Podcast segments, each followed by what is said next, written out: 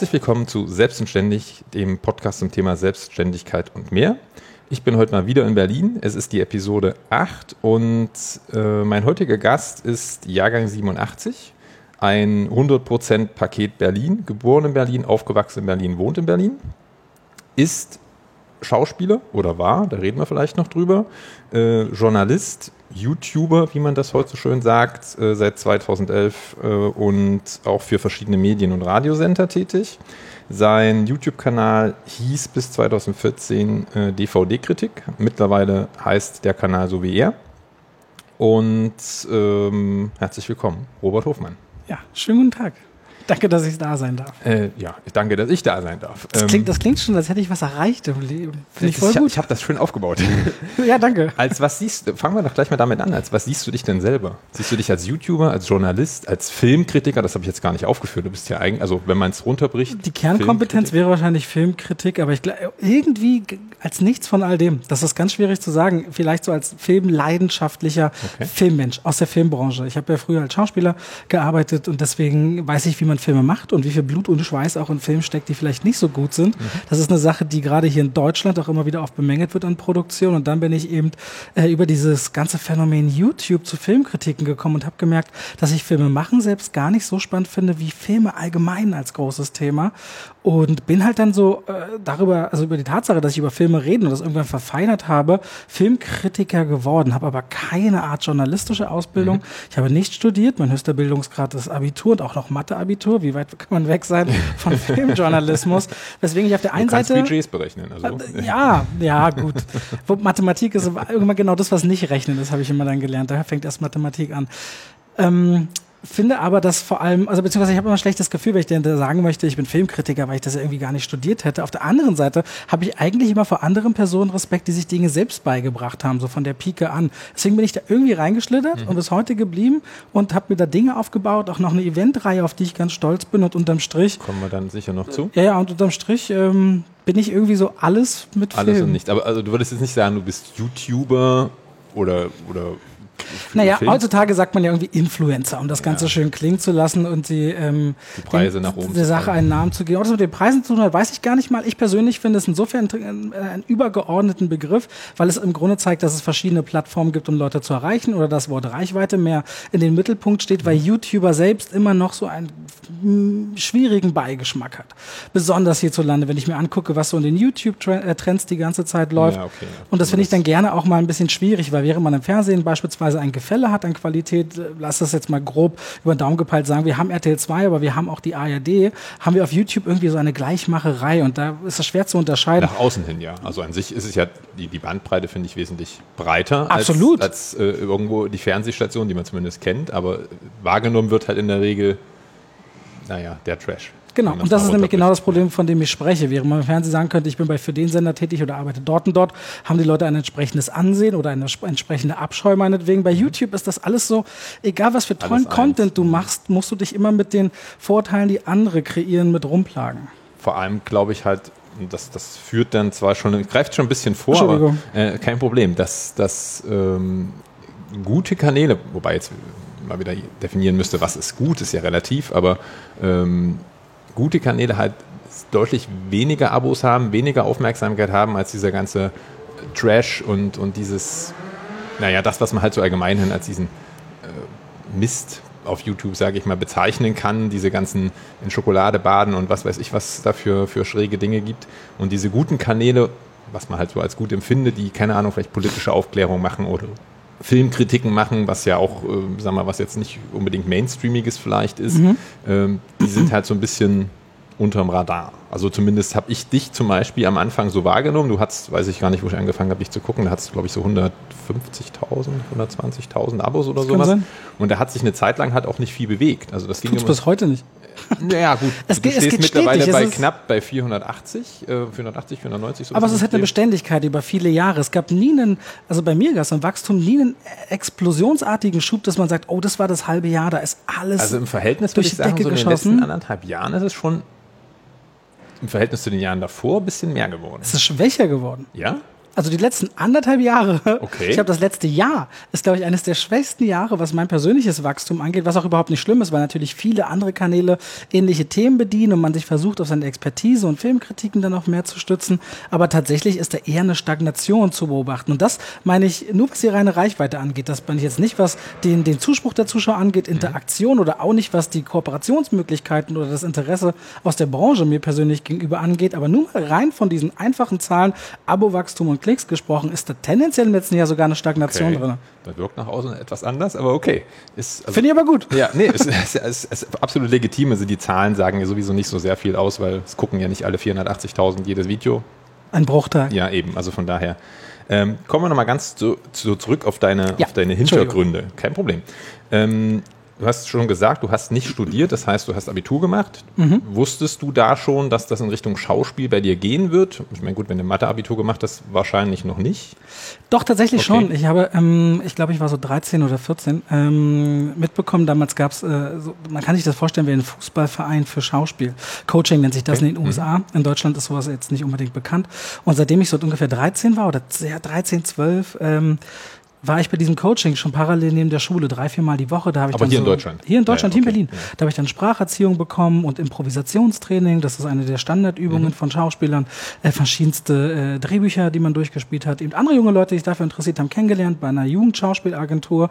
Und als ich dann, aber direkt nach dem Abi lustigerweise, hat sich so gekreuzt, dass ich zwar auf vielen Castings war oder kleinere Rollen nicht machen konnte, weil sich das zeitlich mit der Schule nicht äh, vereinen ließ. Aber da kam dann gleich so eine riesen Hauptrolle damals für eine RTL Sketch Comedy Serie, sodass ich nahtlos nach dem Abitur quasi Schauspieler für Film und Fernsehen geworden bin. Okay. Ja, und habe da auch einige Jahre toll von gelebt interessantes Leben geführt. Und äh, ist ja in dem Sinne, soweit ich zumindest informiert bin, sind ja Schauspieler in der Regel nie angestellt. Das ist ja auch so eine Art Freiberuflichkeit, also schon ein Stück weit Selbstständigkeit, kann man das so sagen? Na, sie sind während, es ist, es ist wirklich ganz schwierig, sie sind während der Zeit, in der sie drehen, angestellt. Ah, okay. Ähm, da wird auch gerne manchmal, angenommen, du hast drei Drehtage äh, über einen Monat verteilt, wird auch gerne frühere Drehtage und hintere als Gesamtarbeitszeit dann genommen, um mehr sozialversicherungspflichtige Tage ah. zu bekommen. Also Arbeitsverträge könnten teilweise pro Drehtag abgeschlossen werden, aber meist hat man dann so eine Arbeitszeitraumspanne, wenn es keine Fremdproduktion in dem Zeitraum gibt. Also in dem Zeitraum ist man meistens angestellt. Manche wollen, glaube ich, soweit ich weiß, auf Rechnung arbeiten. Besonders bei Regisseuren mhm. ist das immer noch mal ein Thema. Ist aber auch ein bisschen her bei mir, diese ganze Thematik. Ähm, aber ich war seinerzeit immer angestellt und hatte für jede Produktion, und wenn es nur ein Drehtag oder ob es 50 Drehtage war, waren egal, ein separates äh, Arbeitnehmer-Arbeitgeber-Verhältnis dann mit der jeweiligen Produktionsfirma. Also, ah. aber du, es ist ja schon ein Stück weit ein Risiko, weil du ja quasi, wenn du halt einen, einen, Job hast, dann hast du halt den Job, dann verdienst du Geld. Wenn du halt ein Casting nicht gewinnst oder ja. nichts hast, dann kriegst du nichts. Oder beziehungsweise kriegst du dann wahrscheinlich vom Arbeitsamt. Das ist dann so ein klassisches Arbeitnehmer oder sagen wir so Saisonkraftmäßig vielleicht, so wenn ein Job halt da ist. Dann man da. ist halt, wenn man sich wirklich zwischen allen Produktionen arbeitslos melden würde, wahrscheinlich zehn oder zwölf Mal mehr arbeitslos, während man dann wieder dreht. Aber Schauspieler werden durchschnittlich so gut vergütet, dass oft das dass Geld das locker überbrückst. reicht bis okay. zur nächsten Produktion. Nur fehlt dann trotzdem perspektivisch gesehen mal, hat man keinen Planungsspielraum mhm. für die nächsten fünf bis zehn Jahre. Das betrifft zumindest 98 Prozent der Schauspieler. Man würde sich auch wundern, wie viele sehr bekannte Leute tatsächlich immer noch regelmäßig den Weg zum Arbeitsamt gehen mhm, müssen, weil das in Deutschland sehr, sehr schwierig ist. Ähm, deswegen ja, es gab dieses Arbeitnehmerverhältnis immer, wenn man dreht, weil man ist ja auch weisungsgebunden mhm. in diesem Zeitraum. Das heißt, der Regisseur sagt einem, wo man zu sein hat, die, äh, was man zu tun hat. Der, mhm. Die Produktion sagt einem, wann man wo zu sein hat. Das sind der typischen Merkmale, die eben mhm. zum Arbeitnehmertum gehören. Aber man ist eben zwischendrin arbeitslos, beziehungsweise doch irgendwie selbstständig, weil man sich ja selbst Castings organisiert, für Rollen vorspricht, versucht irgendwie Bekanntschaft und Kontakte zu knüpfen. Also zwischendurch, also es entspricht insgesamt als Leben mehr dem eines Selbstständigen, ist aber tatsächlich nachher runtergebrochen auf das, was da wirklich passiert, immer ein Arbeitnehmerverhältnis. Okay. Ist das, äh, also war das, du hast ja schon gesagt, du hast das schon äh, so in der Schule dich mit dem, mit dem Thema angefreundet, Schauspiel, Dasein und so weiter. Äh, würdest du es als Traumjob bezeichnen, was du damals warst? Ich liebe schon immer Filme. Mhm. Das ist das übergeordnete Thema. Träume, Geschichten erzählen und was damit zusammenhängt. Und was ich heutzutage alles erleben darf, würde ich niemals eintauschen. Dazu kommen wir wahrscheinlich später. Ja. Dieser Weg Schauspielerei vorher war für mich die Schule dahin. Ich kenne viele Kollegen noch heute, die viele, viele Preise auch gewonnen haben, die diesen Beruf lieben und überglücklich sind. Und da freue ich mich auch wahnsinnig zu sehen, wie die ihre Träume jeweils verwirklichen. Für mich persönlich habe ich dann festgestellt, ist diese endlose Abhängigkeit, ob jemand gerade mit dir arbeiten will oder nicht arbeiten mit dir will, dieses Festgesetztsein, nur weil man korpulent ist, auf den auf doofen Dicken oder bösen Dicken, also auf, oder auf den Assi-Typen, was in einem bestimmten hm, Klischee-Denken entspricht, äh, der Deutschen vielleicht auch sehr schwierig, weil man sehr viel mehr zu bieten hat und eigentlich auch gar nicht dumm im Kopf ist. Und das so eine Kombination war immer so der Punkt, wo ich meinte, da will ich irgendwann gerne rausbrechen. Und wenn irgendwann du deine Rechnung nicht mehr bezahlen kannst mhm. und selber gucken musst, wo bleibt man denn jetzt, dann wird einem das auch irgendwann zur kreativen Last. Und dann kann man in so einem kreativen Büro, äh, Beruf nicht unbedingt arbeiten, wenn man nicht unbedingt sagen kann, okay, ich scheiß jetzt auf all das, mir völlig egal, ich werde schon irgendwie über die Runden kommen. Wenn man nicht so genormt ist, dann ist das auch ungesund für die Psyche. Und je älter man wird, so geht es zumindest mir, denkt man ja auch nach über Familie, wie soll das später mhm. alles werden und vor allem, ist man rein kreativ in Deutschland auch auf so eine gewisse Klasse gebunden, die ganz selten die erste Klasse ist. Ich hatte zwar das Glück, in Produktionen mitzuwirken, die viele deutsche Filmpreise und Fernsehpreise gewonnen haben. Meine Vita liest sich dann so punktuell eigentlich sogar mhm. richtig gut als Schauspieler. Aber die Wahrheit ist, dass die meisten Stoffe doch sehr limitiert sind aufgrund des Budgets und dass wenn wir ja richtig große Genies mal haben, sie oft auch nach Übersee gehen, um dort eben zu produzieren, wie sie können und wollen. Und das führt dazu, dass man, wenn, wenn man eine kreative und eine private Frustration in einem Beruf hat, so ging es mir damals, ich feststellen musste, das war nicht mein Traumberuf leider. Und das war der Punkt, wo du gesagt hast, jetzt mache ich was mit YouTube? Dieses neue, diese neue heiße Scheiß? YouTube hat sich im Grunde dadurch ergeben, dass ich einfach Zeit hatte. Wie das bei okay. Schauspielern oft so ist. Viele versinken dann gerne im Alkohol oder Drogen oder was auch immer. Davon gibt es leider sehr viele Beispiele. Und ich wollte irgendwas, irgendwas machen, was mir Freude macht und was ich täglich tun kann. Und dann kam dieses Thema YouTube auf. Und diese Erkenntnis, dass man dort anscheinend Videos machen kann zu einem Thema, einen eigenen Kanal machen kann und dass Leute einen abonnieren können. Das ist ein ganz absolut neues Modell, Ende 2010, als ich das verstanden habe. Damals sah YouTube noch aus wie Kartoffelqualität, sagt man heutzutage. Und äh, da konnte man noch, da konnte man noch seinen ganzen Kanalbanner verlinken mit 500 Millionen mhm. Links. Und damals gab es noch nicht mal, das Monetarisieren gab es noch nicht. Ja, ja. Und die erste, ich war noch zu Zeiten beim ersten Partnerprogramm, als man sich bewerben musste als Partner auf YouTube, wurde ich sogar zweimal abgelehnt. Das sind die Zeiten wo ich YouTube angefangen habe. Ähm, habe das aber so faszinierend gefunden, dass mir Leute zuhören wollen, wenn ich über Filme rede. Und damals ja nur über Blu-rays und DVDs. Und daher kam auch der Titel DVD-Kritik damals. Und mir hat das einfach Freude gemacht. Und als ich nach dem, ich glaube, ersten Tag hatte ich 35 Abonnenten und nach dem zweiten 53, glaube ich. Dann dachte ich, das ist doch der Wahnsinn. Das ist doch der Hammer. Das mal so weitergegangen wäre. Dieses, ja, ich habe damals schon gedacht, überleg mal, du könntest eines Tages deinen Lebensunterhalt damit verdienen, Filme zu gucken. Dachte ich, das wäre doch der Wahnsinn. Das, das ist, nachher, das ist nachher so. Es klingt erstmal, das war meine ja, naive Welt. Inzwischen weiß ich, wie überarbeitet man sein kann, wenn dann alles, weil Reichweite bedeutet auch immer viel Aufmerksamkeit und dass irgendwie eine Branche sich um einen formiert und versuchen will, äh, immer mit einem Dinge zu machen, die einem die Zeit rauben. Aber damals war das einfach nur das Schönste auf der wo ich dachte, das wäre der Hammer, wenn das klappt. Und so hat eins zum anderen geführt. Ich habe wirklich angefangen, über Filme zu reden und bis heute nicht aufgehört. Jeden Tag ein bis zwei Videos. Aber es lief ja schon, es lief dann eigentlich noch parallel. Also ja, der Kanal war da und du hast halt ja. da, wo du halt untergekommen ja. bist, dann entsprechend deinen Schauspieljob gemacht? Absolut. Ich kriege heutzutage immer noch äh, viele Schauspielanfragen, auch bezüglich Hauptrollen. Aber ich sage dann immer, ich mache das andere lieber und ich habe nicht so viel Zeit, um einen Monat lang für einen Film was zu blocken. Mhm. Deswegen sage ich manchmal ganz tolle Anfragen wirklich ab und bin nur in Kinofilmen, sowas wie bei Wer ist, er ist wieder da oder anderen Kinofilmen, wo ich nur mal einen Drehtag habe, äh, irgendwie kurz dann Einfach da so und mache irgendwas. Fun. Ja, just for fun. Ja. Das ist dann so Appearance oder was auch immer, weil es lustig ist, weil man natürlich auch die Studios inzwischen durch viele Kooperationen auch kennt und sich das dann manchmal auch anbietet, äh, wenn da alle Lust drauf haben. Aber auch heute würde die Schauspielerei eigentlich tatsächlich noch weitergehen. Ich habe aber überhaupt keine Zeit. Hm. Das ist so das, das Luxusproblem auf der anderen Seite. Aber ich finde es super. Also ich habe nie gesagt, das eine nicht mehr ab heute und das andere jetzt ausschließlich, beziehungsweise doch, ich habe es schon ein Stück weit gesagt, weil ich des Öfteren, glaube ich, gesagt habe, ich bin nicht mehr Schauspieler, mhm. was man einfach auch in meiner Vita sieht, wenn ein, ein Schauspieler nicht mehr dreht, jahrelang, mhm. ohne dass er es so wollte, dann ist er irgendwann nicht mehr richtig Schauspieler, glaube ich. Dann ist es ein bisschen schwierig. So ist das zumindest bei mir dann einfach so fließend übergegangen. Also es gab jetzt keinen Punkt, wo du gesagt hast, okay, ich lass das eine jetzt sein und konzentriere mich nur Nein. darauf. Wenn es heute immer noch interessante Sachen gibt, was ich zum Beispiel liebe zu machen, ich spreche ab und zu synchron und spreche auch des Öfteren Werbung. Ich gehe gerne abwechslungsreich Dinge machen, neben dem täglichen für YouTube drehen, eine eigene Eventreihe zu haben oder ich mache zum Beispiel, moderiere auch für die Sparkassenformat, da geht es um die Berliner Kieze, weil ich Berlin über alles liebe, musste ich das machen. ist alles so in einem Charity-Rahmen und ich spreche auch meine Kritik im Radio ein und ab und zu mal Werbung. Ich mag einfach gern Abwechslung mit mhm. Dingen, die mir irgendwie liegen und die ich kann und wenn es mein Terminkalender zulässt, dann sage ich ja und wenn nicht, dann nicht. Hm, wo, wo war der Punkt, wo du dann gesagt hast, okay, ab jetzt sofort hundertprozentig selbstständig?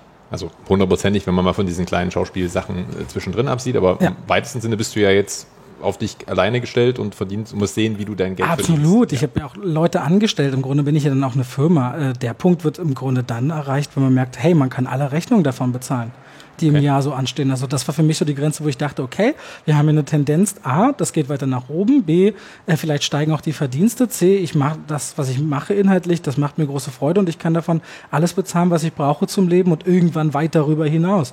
Da war der Punkt, wo ich gesagt habe, okay, das äh, mache ich jetzt weiter so. Und der Übergang ist dann irgendwie schleichend. Also dieses, wenn man dann selbstständig ist und sich dann irgendwann Steuerberater sucht, der dann, der macht das ganze Fachliche dann immer, mhm. muss ich ganz ehrlich sagen. Ich mache jeden Monat meine Steuer und dann macht meine Steuerberaterin alles mit der Selbstständigkeit, alle Anmeldungen, alle Nummern, alles, was gebraucht wird, okay. macht sie da, da, da habe ich mich früh von abgekapselt. Ich habe so ein, zwei Jahre lang immer, dass ich wusste, okay, so und so viel Steuern muss ich bezahlen, zur Seite gelegt. Und als ich dann wusste, so nach anderthalb Jahren das Thema drückt, jetzt mal habe ich die Steuerberaterin reingeholt, die hat dann die letzten zwei Jahre rückwirkend bearbeitet und alles auf den neuesten Stand gebracht, sodass dann alles ordentlich war und alles bezahlt war. Aber ich habe immer schon das zur Seite gelegt, habe nur lange gebraucht, äh, das wirklich dann mal so offiziell ordentlich zu machen mit Steuerberaterin, allem drum und dran.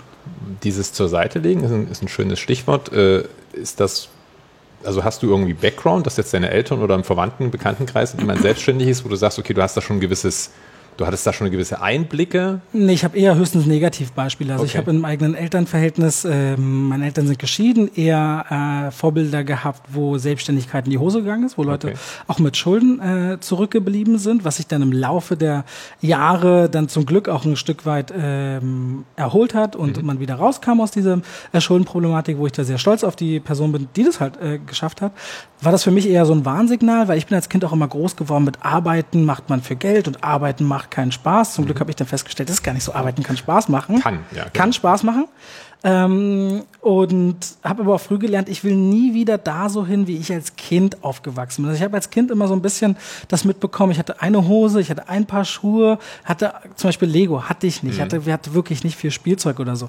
Ich will auch gar nicht so tun, als wäre jetzt die große Armut und so weiter und so fort. Ist ja auch immer relativ. Aber es ging jetzt wirklich nicht gut. Also mhm. ich habe immer das getragen, was von den Brüdern dann war und so, so dieses typische mhm. letzte Kind in der Reihe.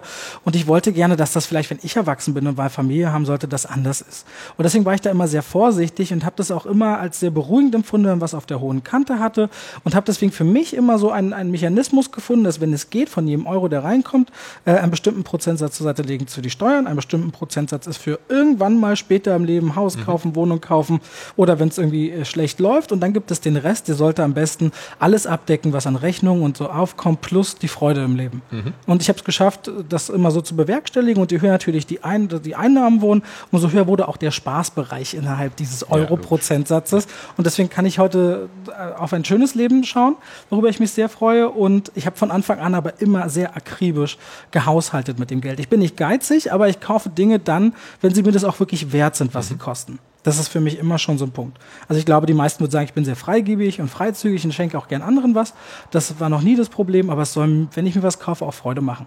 Ich bin auch nicht der typische, etwas muss günstig sein. Also wenn zum Beispiel ich ein Produkt haben will, sei es ein Handy oder ein Tablet oder was auch immer, dann kaufe ich mir für gewöhnlich gleich das Beste am Markt, damit ich A weiß, was ist das Beste am Markt, B lange Freude von diesem mhm. Produkt habe und C es mir Lebenszeit spart, die ich vielleicht mit Sachen, die dann länger laden oder nicht so gut funktionieren, mhm. mir dann oft Zeit kostet, weil wie oft höre ich von Freunden, das hat nicht funktioniert, dann mussten sie dahin und dahin das, meine Lebenszeit will ich nicht draufgehen lassen, nur weil Technik nicht funktioniert. Sehr, sehr weitblickend. Ähm, da du ja gesagt hast, es hat sich so ein bisschen entwickelt und du bist da so ein bisschen reingeschlittert, also gab es jetzt keine, keinen Erwartungshaltungspunkt, wo du gesagt hast, okay, ich gehe jetzt diesen Schritt und, und so muss das in ein, zwei, fünf, zehn Jahren sein oder so stelle ich mir das vor? Ich meine, du hast ja gesagt, du hast so ein bisschen so die negative äh, Erfahrung schon mitgekriegt, dass man vielleicht auch in die Schulden geraten kann. Äh, war das so ein, so ein, naja, Angstfaktor ist jetzt vielleicht übertrieben, aber so ein, naja, mache ich es jetzt wirklich oder ich verstehe die Frage auf jeden Fall. Also ein gewisses, ich glaube, eine gewisse Existenzangst gehört mit zu jedem Versuch, selbstständig zu sein. Ist mhm. auch gesund. Man sollte mhm. selbst wach bleiben und nicht sich darauf verlassen, dass das was, dass das schon irgendwie wird. Das ist meistens dann vielleicht doch nicht der Fall. Ich hatte ähm, von Anfang an vielleicht eher, beziehungsweise die Frage war jetzt, dass es also, also eigentlich eine zweigeteilte Frage. Also einerseits hattest du eine gewisse Erwartungshaltung. Genau, die Erwartungshaltung, darauf wollte ich hinaus. Entschuldige. Ähm, ich hatte halt einfach nur gehofft erstmal, wenn das jetzt so sowas wird, mit diesem, mit diesem äh, mehr Zuschauer bekommen und mehr Klicks mhm. und dann verdient man ja Geld, dann wird das ja irgendwie funktionieren. Und ich wusste auch, dass ich zumindest jetzt nicht blöd bin, was Film angeht. Und dass vielleicht, wenn man dann irgendwann das Ganze weitermacht, äh, man wahrscheinlich mit der Branche irgendwie interagieren wird, weil ich schon immer wusste, aus der Schauspielersicht zum Beispiel mich immer genervt, dass Premieren, Filmpremieren immer für Leute gemacht werden, die eigentlich sich oft für die Filme nicht interessieren. Ich habe mir schon immer gesagt, das muss doch irgendwie ein Interesse geben, dass die Studios Filme machen und den Leuten zeigen, die sie wirklich sehen wollen, die dann wiederum ihren Freunden sagen, ey, das war voll cool, guckt euch diesen Film an. Das muss doch mehr bringen, als auf so einer Premiere, wo die Leute, die dann da sind, sich einen Dreck für den Film interessieren und auch darüber nicht wirklich reden im weiteren Verlauf des Abends mhm. oder in ihrem Freundeskreis oder man sich auch nicht glaubt, wenn man bei fünf Shopperöffnungen die Woche war und danach auf Premiere XY, das entwertet irgendwie dieses mhm. ganze Erlebnis. Und ich dachte, okay, wenn das mit YouTube klappt, dann würde ich gern versuchen, so eine Art Event zu machen. Und dann würde ich gerne versuchen, auch das, was ich auf YouTube mache, vielleicht sogar zu verlizenzieren auf anderen Plattformen stattfinden zu lassen oder vielleicht im Radio, mhm. diese Kernkompetenz nach außen zu tragen. Aber auch wenn man Filme, und das war für mich immer das Wichtige, inständig liebt. Ich sage immer, Geld darf maximal an zweiter Stelle kommen bei der Frage, warum man etwas tut, es sei denn, man ist Investmentbanker, dann mag das was anderes mhm. sein. Wenn die Leidenschaft wirklich an eins steht, dann bin ich jederzeit auch bereit, zum Beispiel die Branche zu beraten mit dem Wissen, was ich für mich kumuliert habe in dieser Welt, die ja zwischen mhm. Publikum und Studio stattfindet, aber auch dem Publikum zu vermitteln, okay, wenn du jetzt diese und diese Filme liebst, dann muss dir dieses Produkt, also dieser Film gut gefallen. Also ich habe schon immer gedacht, ich will so gut wie möglich einfach zusammenführen, was zusammengehört. Weil wir haben unglaublich viele Filme und Serienstarts und wir haben unglaublich viel Publikum, die gerne einfach gute Tipps bekommen würden, wenn sie mal wissen würden, woher sie sie bekommen können. Mhm. Und das steigt ja eigentlich über das eigentliche Denken eines Filmkritikers, der einfach nur sagt, warum er einen Film gut oder schlecht findet, ein Stück weit hinaus in der klaren Erkenntnis, dass ich mich als Dienstleister sehe an dieser Stelle. Weil ich will, dass das Publikum schneller zu dem kommt, was sie brauchen, ihre Zeit, ihre Zeit und ihr Geld investieren in etwas, was sich für sie lohnt. Und die Studios wollen natürlich, dass ihre Zielgruppen erreicht werden. Mhm. Und deswegen dachte ich, das sind alles so Modelle, die könnten später mal kommen. Also es war mal YouTube eine Idee, dann das auszuweiten, was man dort macht, inhaltlich auf andere Plattformen meinetwegen zu transportieren, eigene Events zu machen, fand ich immer spannend. Genauso wie natürlich auch beratend zur Seite zu stehen, wenn ich das irgendwie tun kann, aufgrund mhm. dessen, was ich an Erfahrung habe. Und das hat sich tatsächlich bis heute sehr realisiert in diese Richtung, Stück für Stück. Eigene Kinos wären vielleicht mal noch ein Thema. Das weiß ich aber noch nicht. Du kannst ja schon mal klein fängst ja schon an mit den, mit den Lego-Geschichten. Ähm, kommen wir nochmal zu dem zweiten Teil. Gab es einen Angstfaktor in dem Sinne, dass du halt gesagt hast, naja, na gut, eigentlich, kann ich die Frage ja schon beantworten, weil du hast ja gesagt, du hast immer was auf die hohe Kante gelegt, du hast immer schon so, na, sag mal, so, so ein Sicherheitsbackup äh, reingenommen, also von daher gab es diese Angst wahrscheinlich in dem Sinne nur sehr bedingt. Am Anfang ist es vielleicht mehr, beziehungsweise manchmal gibt es die Frustration, wenn du dann Steuern bezahlst jedes Quartal und denkst dir so, jetzt hast du ja nur wieder das und das gespart, aber das ist das Leid wahrscheinlich eines jeden Selbstständigen. Aber ich habe inzwischen ein Polster aufgebaut, was es mir erlauben würde, selbst wenn von heute auf morgen Schluss wäre, zumindest wahrscheinlich äh, mehrere Jahre hm. erstmal in eine Pause und Ruhe zu gehen. Und das beruhigt mich unglaublich. Ist auch wichtig. Deswegen, ähm, nee, ich habe immer dieses Polster aufgebaut und deswegen gibt es keine große Sorge oder Angst, was auch gut und wichtig ist, weil das würde auch ein Publikum, glaube ich, merken, wenn man die Dinge nicht mit einem gewissen Selbstverständnis und Freude macht, weil Angst lähmt, zumindest mich persönlich, immer so ein bisschen. Deswegen ja, mhm. Existenzangst gibt es immer wieder, aber mit dem Erfolg vermindert sich das dann auch natürlich. Und auch wenn ich schon manchmal dachte, oh, jetzt hast du vielleicht langsam keine Lust mehr oder jetzt merkst du langsam so, geht es vielleicht den Berg ab. Und wenn es dann unüber, un, äh, unerwartet kam, dass es mal so eine Durststrecke gab, kam genauso unerwartet auch wieder ein mhm. Hoch. Mhm. Und deswegen ab, einem, ab einer gewissen Jahreszahl, die man das macht, wird man echt ruhiger und entspannter. Und das tut wirklich gut. Also ich mache das jetzt, glaube ich, YouTube seit sieben Jahren und das zählt als, bei YouTube schon fast als Veteran. Mhm. Und das war alles mal sehr aufregend, aber inzwischen bin ich echt ganz entspannt. Wie sieht so ein typischer Tag bei dir aus? Den ganz typischen Tag gibt es nicht. Vor wenigen Jahren war es immer wirklich noch eine Sieben-Tage-Woche, wo jeden Tag arbeiten war. Inzwischen habe ich eine Assistentin, die mir sehr viel abnimmt, vor allem im technischen Bereich. Das heißt, das ganze Schneiden von Videos und das, die technische Betreuung was es für mich sehr viel entspannter macht und ich mich auf die inhaltliche Arbeit konzentrieren kann. Also fünf Tage die Woche ist ganz normal eigentlich arbeiten, mhm. vom Montag bis Freitag. Und da gibt's verschiedene Varianten. Mal muss ich halt, wie gesagt, an einem Tag zum Radio und dort mhm. Kritiken aufnehmen, gucke ringsrum noch ein, zwei Filme im Kino und fahre dann nach Hause, dann habe ich bloß Filme gesehen. Was immer passiert ist, ich muss jeden Morgen... bloß Filme gesehen. Ja, bloß, das, ist, das ist der ruhigste Arbeitstag, den es gibt. Also es gibt viele bestimmt, die jetzt sagen würden, habe ich bloß Filme gesehen. Ich wäre froh, wenn ich mal. Nein, nein, nee, mit dem, nee, nee, mit bloß meine ich, den rein bloß ist nicht von dem Erlebnis her zu verstehen, sondern von dem, äh, was ich arbeitstechnisch mhm. zu leisten hatte. Das ist dann entspannt. Mhm. Ich saß fünf Stunden im Kino oder so. Mhm. Das ist dann wirklich entspannt und angenehm. Wobei man das reine Nachdenken über einen Film und danach äh, das Recherchieren, sich zermartern, wie stehst du jetzt eigentlich dazu? Wie versuchst du zu kanalisieren, was ist gut, was ist schlecht, was nicht? Das ist eigentlich gar nicht so unanstrengend. Aber trotzdem sind das die einfachen Arbeitstage. An anderen Arbeitstagen, übrigens haben alle gemein immer morgens aufstehen, duschen, Videos drehen. Mhm. Das sind immer die ersten zwei okay. Stunden des Tages. Duschen und wenn die Haare trocken sind, vor die Kamera Videos drehen. In der Zeit, wo sie trocknen, schreibe ich immer die Kritiken oder gerade das Ranking zu Ende mhm. oder Scripted News zu Ende oder was gerade ansteht in meinem Upload-Kalender. Und dann gibt es aber eben auch die Tage, wo dann Social Movie Night zum Beispiel mhm. ist. Riesenevent, eigene Eventreihe, über die wir vielleicht noch reden. Und wenn man weiß, okay, heute Abend kommt Keanu Reeves dazu, dann ist das schon so ein Tag, wo du weißt, okay, heute muss wieder viel funktionieren, 500, 800 Zuschauer, Keanu Reeves, dann noch der XY, dann guckst du noch diesen, diesen, dann hast du halt den Film und das ganze Event und wirst halt mit hunderten Leuten reden und wirst fünf Stunden am Stück auf hochenergetischer Spannung sein. Und wenn dann am nächsten Tag vielleicht gleich wieder ein Event ist, dann sind es manchmal so Doppeltage, wo du nach 48 Stunden völlig ausgelaugt nach Hause kommst. Das sorgt dafür, dass es eben nicht den typischen Arbeitsalltag gibt, auf der anderen Seite ist diese wunderbare Abwechslung, die mal sehr entspannend und mal sehr anstrengend sein kann, auch dafür sorgen, dass man sich nie langweilt. Und mhm. das Filmjahr ist ja nochmal für sich genommen eine eigene Saison. Das heißt, rund äh, um Herbst, Winter, Frühjahr, wenn das Wetter tendenziell schlecht ist, gehen mehr Leute ins Kino. Und um die spezielle Zeit der Oscarsaison ist immer wahnsinnig mhm. viel los. Und gerade aber jetzt so im Juni, Juli, August ist ein bisschen, ja, bisschen Sommerloch und es ist entspannter. Mhm. Und wobei es jetzt im Jahr 2017 geht, es sind einige Blockbuster rausgekommen jede Woche, aber zum Beispiel 2018 Fußball-WM, da kann ich fast sechs Wochen lang euch nichts machen.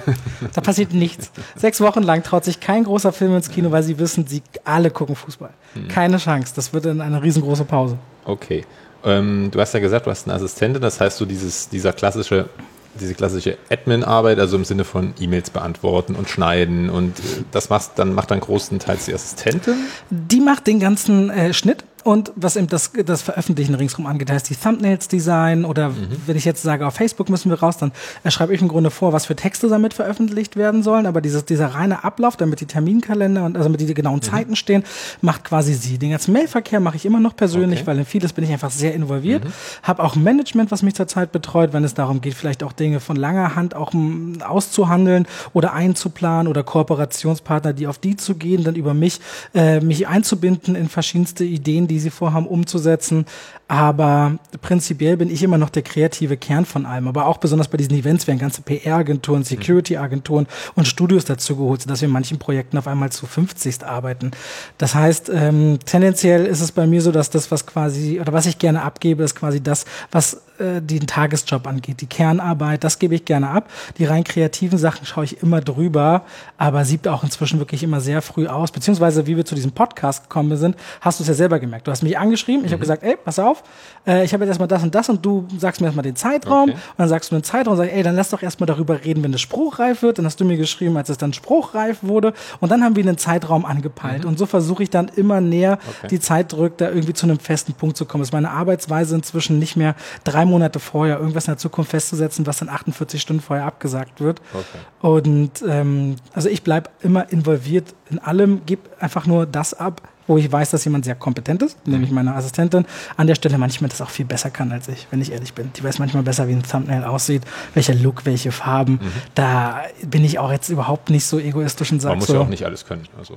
Ja, aber viele würden wahrscheinlich auch sagen, vielleicht auch berechtigt sagen, das ist mein Kanal, meine Inhalte, dafür stehe ich und alles, was dort passiert, muss ich im Einzelnen abnehmen jedes Mal. Aber das wäre bei mir... Machst du ja aber im Sinne, im weitesten Sinne ja gesehen schon, weil du hast jemanden geholt, dem du dein Vertrauen gibst, dass diese Person das tut und es geht halt, glaube ich, auch ab einem gewissen ja, Punkt. Ja, ich habe sie auch halt nicht mehr. komplett angelernt. Also, ich, also alles, wenn was der Gründer tut, von BMW alles selber machen könnte, wäre es wahrscheinlich kein großer Konzern geworden. Ja, trotzdem ist dieses das Delegieren oder das Abgeben von Verantwortung auch etwas, was man lernen muss. Ja, definitiv. Vor allem, wenn man selbst in der Öffentlichkeit steht, dann ist es auch nochmal vielleicht schwieriger, wenn man direkt damit äh, dafür, dafür kritisiert werden kann, wenn etwas ja. schiefgelaufen ist. Passiert das? Nein, das ist eher mal passiert, dass aus Versehen von einem Trailer zwei Sekunden weggeschnitten wurden, die eigentlich dazugehörten vorneweg, die jetzt aber nichts an den Trailer verändert haben, nur die Einblendung vom Studio, wo es dann totalen, Ärger, nicht Ärger, aber danach eine Riesendiskussion gab, wie das passieren konnte. Also es kam immer nur zu Kleinigkeiten oder dass wir mal, oder dass vielleicht mal ein, ein Bild eingeblendet wurde, wo der Schauspieler in einem sehr ähnlichen Look zu sehen ist, dass man denkt, es sei aus diesem Film, oder dann war es vielleicht doch der Film vorher, wo er noch ähnlich aussah. Das ist dann vielleicht fachlich nicht zu 100% korrekt. Aber ganz ehrlich, so ein kleiner oder so ein Fehler kommt ein, zwei Mal im Jahr vor mhm. und finde ich schon fast unmenschlich selten. Ja. Also ich bin da wirklich sehr, sehr glücklich, wie das da läuft. Ähm, nehmen wir mal das, äh, das eine Thema, was jetzt schon mehrfach gefallen ist, das, äh, ist diese Eventreihe Social Movie Night. Mhm. Ziehe ich jetzt mal ein bisschen vor. Wie kam es dazu? Also das, du hast ja gesagt, okay, du hattest schon so diese, diese Vision, will ich mal sagen, dass du, dass du gern schon irgendwie so eine, so eine Eventreihe machen würdest. Äh, aber vielleicht für diejenigen, die es noch nicht kennen von den Zuhörerinnen, äh, was ist die Social Movie Night und wie, wie kam es dazu, dass du das gemacht hast und dass es jetzt so groß ist, kann man ja schon eigentlich sagen. Sehr gerne. Also das eine ist, auf meinem Kanal gibt es tatsächlich auch ein Video, das heißt 50, äh, nee, danke für eure Filmliebe, 50 Social Movie Nights. Das ist quasi ein ja, chronologischer ja, Rückblick. Noch gar nicht so lange her, genau. Ist noch gar nicht so lange her. Es war vor dem Fast and Furious 8 Event, was wir dieses Jahr gemacht haben. Ähm, das kann man sich gerne dazu anschauen, wenn man es noch ausführlicher äh, mal sehen will, als das, was ich jetzt erzähle. Aber mein Kerngedanke war immer, was ich vorhin angedeutet habe, dass diese Premieren nicht das richtige Zielpublikum hatten und ich gerne Leute dort reinsetzen wollte, die ganz selten mal einen Film vor Kinostart sehen können mhm. und dann auch noch umsonst und vielleicht in Hollywood-Star sehen. Manche lieben bestimmte Schauspieler so sehr, dass sie es kaum glauben können, wenn sie in der ersten Reihe sechs Meter vor ihnen sitzen und das mal erleben dürfen, jemanden so nah zu sehen.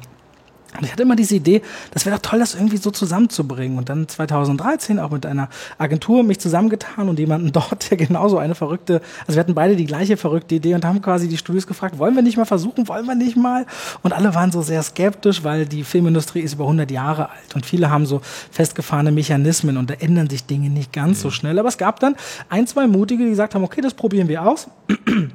Damals hieß es noch YouTuber Preview und dann haben wir mit einer seichten Komödie das Ganze angefangen, haben aber gemerkt, das ist eigentlich ganz witzig und haben das fortgeführt. Und so ist diese Eventreihe, wo wir normalerweise am Anfang waren es, glaube ich, 200, 300 Leute eingeladen haben, einen Film vorher zu schauen. Ich lade die Leute immer ein. Tickets können nicht gekauft werden, sondern werden nur über Verlosung gewonnen. Also man mhm. kann sich nur dafür bewerben. Und oft ein oder zwei Co-Hosts, das sind weitere Influencer-YouTuber, die auch diese Tickets verlosen, die inhaltlich zum Film passen. Das heißt, man sollte schon jemanden nehmen, der sich auch für den Film interessiert mhm. und nicht nur, weil er eine Reichweite hat. Gemeinsam verlosen wir diese Tickets und dann haben wir oft viele Tausend tausende Bewerber, werden Gewinner daraus gezogen, was dazu führt, dass heutzutage nur noch zwei Prozent oder ein Prozent der Bewerbungen gewinnen können, weil wir teilweise 25 oder 30.000 Bewerbungen haben, mhm. obwohl wir ein regionales Event immer für den Abend sind. Und dann kommen die Zuschauer in Begleitung, es gibt Popcorn und Getränke, es gibt den Film, oft haben wir tolle Aufbauten ringsherum und des Öfteren ich würde sagen, bei jedem zweiten Event das sogenannte Talent mit dabei. Das sind oft Hauptdarsteller oder der Regisseur oder beides oder mehrere Schauspieler aus dem Film. Und das ist für viele, die Filme lieben, ganz, ganz toller Filmgenuss, das mal zu erleben. Seit über 50 Veranstaltungen, ich glaube 54 machen wir jetzt davon, seit September 2013. Und wir hatten eine ganze Armada großer Hollywood-Stars und großer und kleiner Events zu tollen Filmen.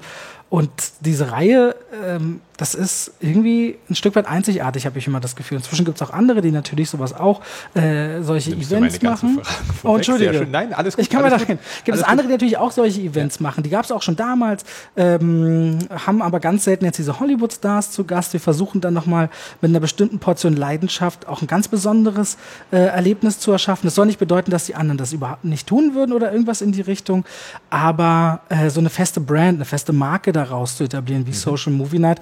Das sieht man jetzt woanders noch nicht in dem Maße, glaube ich zumindest. Ich muss aber auch ehrlich sagen, dass wenn ich mal frei habe oder wenn ich Feierabend habe im Laufe eines Tages, dann zocke ich, mache alles andere, beschäftige mich nicht mehr mit Film. Also wenn ich jetzt aus Versehen irgendjemand beleidigt habe, der das Gefühl hat, der eine ganz tolle Eventreihe auch aufgezogen hat und die ist viel größer und besser, dann bitte nicht äh, sich angegriffen fühlen. Ich habe manchmal auch die Augen und Ohren nicht offen in alle Richtungen äh, ergänzen noch was dazu zu sagen, weil ich glaube, das hattest du nicht erwähnt. Die, die Zuschauerinnen zahlen nichts dafür, richtig? Also ich habe das einmal kurz erwähnt, ja. Okay. Ähm, also das, das, das meinte ich mit, die Tickets können nur gewonnen hm, werden. Genau. Also nur gewonnen heißt also, für mich also gewonnen. Die, die, die, können, die können quasi den Film sehen, kriegen Popcorn, kriegen Getränke. Im besten Falle kommt noch ein Hollywood-Star und sagt Hallo. Äh, und das alles für Umme. Sie haben noch Ihre YouTuber, die Sie meist mögen, für ja, Fotos genau. und Autogramme. Das ist, glaube ich, auch ein, ein wichtiger Aspekt. Das ist so einer dieser drei, du merkst immer, mhm. es sind so diese drei Elemente. Auf der einen Seite die YouTuber treffen, weil es kommen auch natürlich, weil wir immer verschiedene Co-Hosts haben, immer wieder auch. Oh, kommen, auch, kommen ja noch andere außer die Co-Hosts. Ja, so hast, genau. man hat meist einen Co-Host, aber es kommen meist noch 10, 15 andere. Das heißt, für viele, die das so cool finden, das Ambiente, ist es so ein kleines Happening, so eine Art Mini-Video-Day ohne Gekreische, sondern entspannten mhm. Film anschauen. Ähm, ja, das bekommt man alles. Oh. Und die, ähm, die, die, die Hollywood-Stars, also wie, wie kommt man an den Punkt zu sagen, es kommt halt ein Kenny Reeves, es kommt ein The Rock, es kommt ein Kevin Hart. Äh, das sind ja nun Leute, ich sag mal. Die kennt man. Die sind in der Forbes-Liste Platz 3 oder Platz 1. Ja, eben, aber das ist ja nicht so, dass du jetzt sagst, ach Kevin, hier, wie sieht's denn aus? Äh, Warum nicht? Nein. Es ist, glaube ich, also der wird wahrscheinlich ein bisschen was Besseres zu tun haben, als mal eben. Was Besseres? Ich Na. glaube nicht. Nein, okay, natürlich. Also der, der Hintergrund ist, die Hollywood-Stars haben natürlich ihre PR-Touren, wenn sie mhm. ihre Filme veröffentlichen. Und dann gibt es zum Beispiel, Berlin ist eine, eine, eine beliebte Metropole neben London oder auch Paris, die in Europa in Angriff genommen wird, wenn der Film hier startet. Und dann gibt es hier die sogenannten Junkets. Da sind Teile vom Cast halt da, um den ganzen Tag Interviews bei der Presse zu geben. Aber auf der einen Seite sind sie eben millionenschwere Hollywood-Stars und auf der anderen Seite sind sie eben auch Teile des Produktes, die wichtig sind, damit es erfolgreich wird. Aber die wollen auch bei Laune gehalten werden. Mhm. Und die wollen auch gerne mal was Besonderes erleben, als immer nur ähm, dann auf einer Premiere kurz winken und so weiter und so fort. Und deswegen sind Studios auch immer sehr bemüht, dass es auch diesen Hollywood-Stars gut geht und dass die was Besonderes erleben und die spüren. Und das ist kein Witz, ich stehe ja oft genug bei diesen Events auf der Bühne, was für eine Energie und Euphorie das ist, wo sie reinkommen. Wir hatten ein wunderbares Beispiel bei Valerian. Dort waren mehrere Kinosäle auch ausverkauft im Rahmen der Premiere, gab es Verkauftickets. Und als er bei uns in den Saal reinkam, wurde mir nachher zugetragen, hatte der die größte Redseligkeit und Stimmung und Freude, über Filme zu reden, weil er gemerkt hat, hier kommt ihm die Energie entgegen.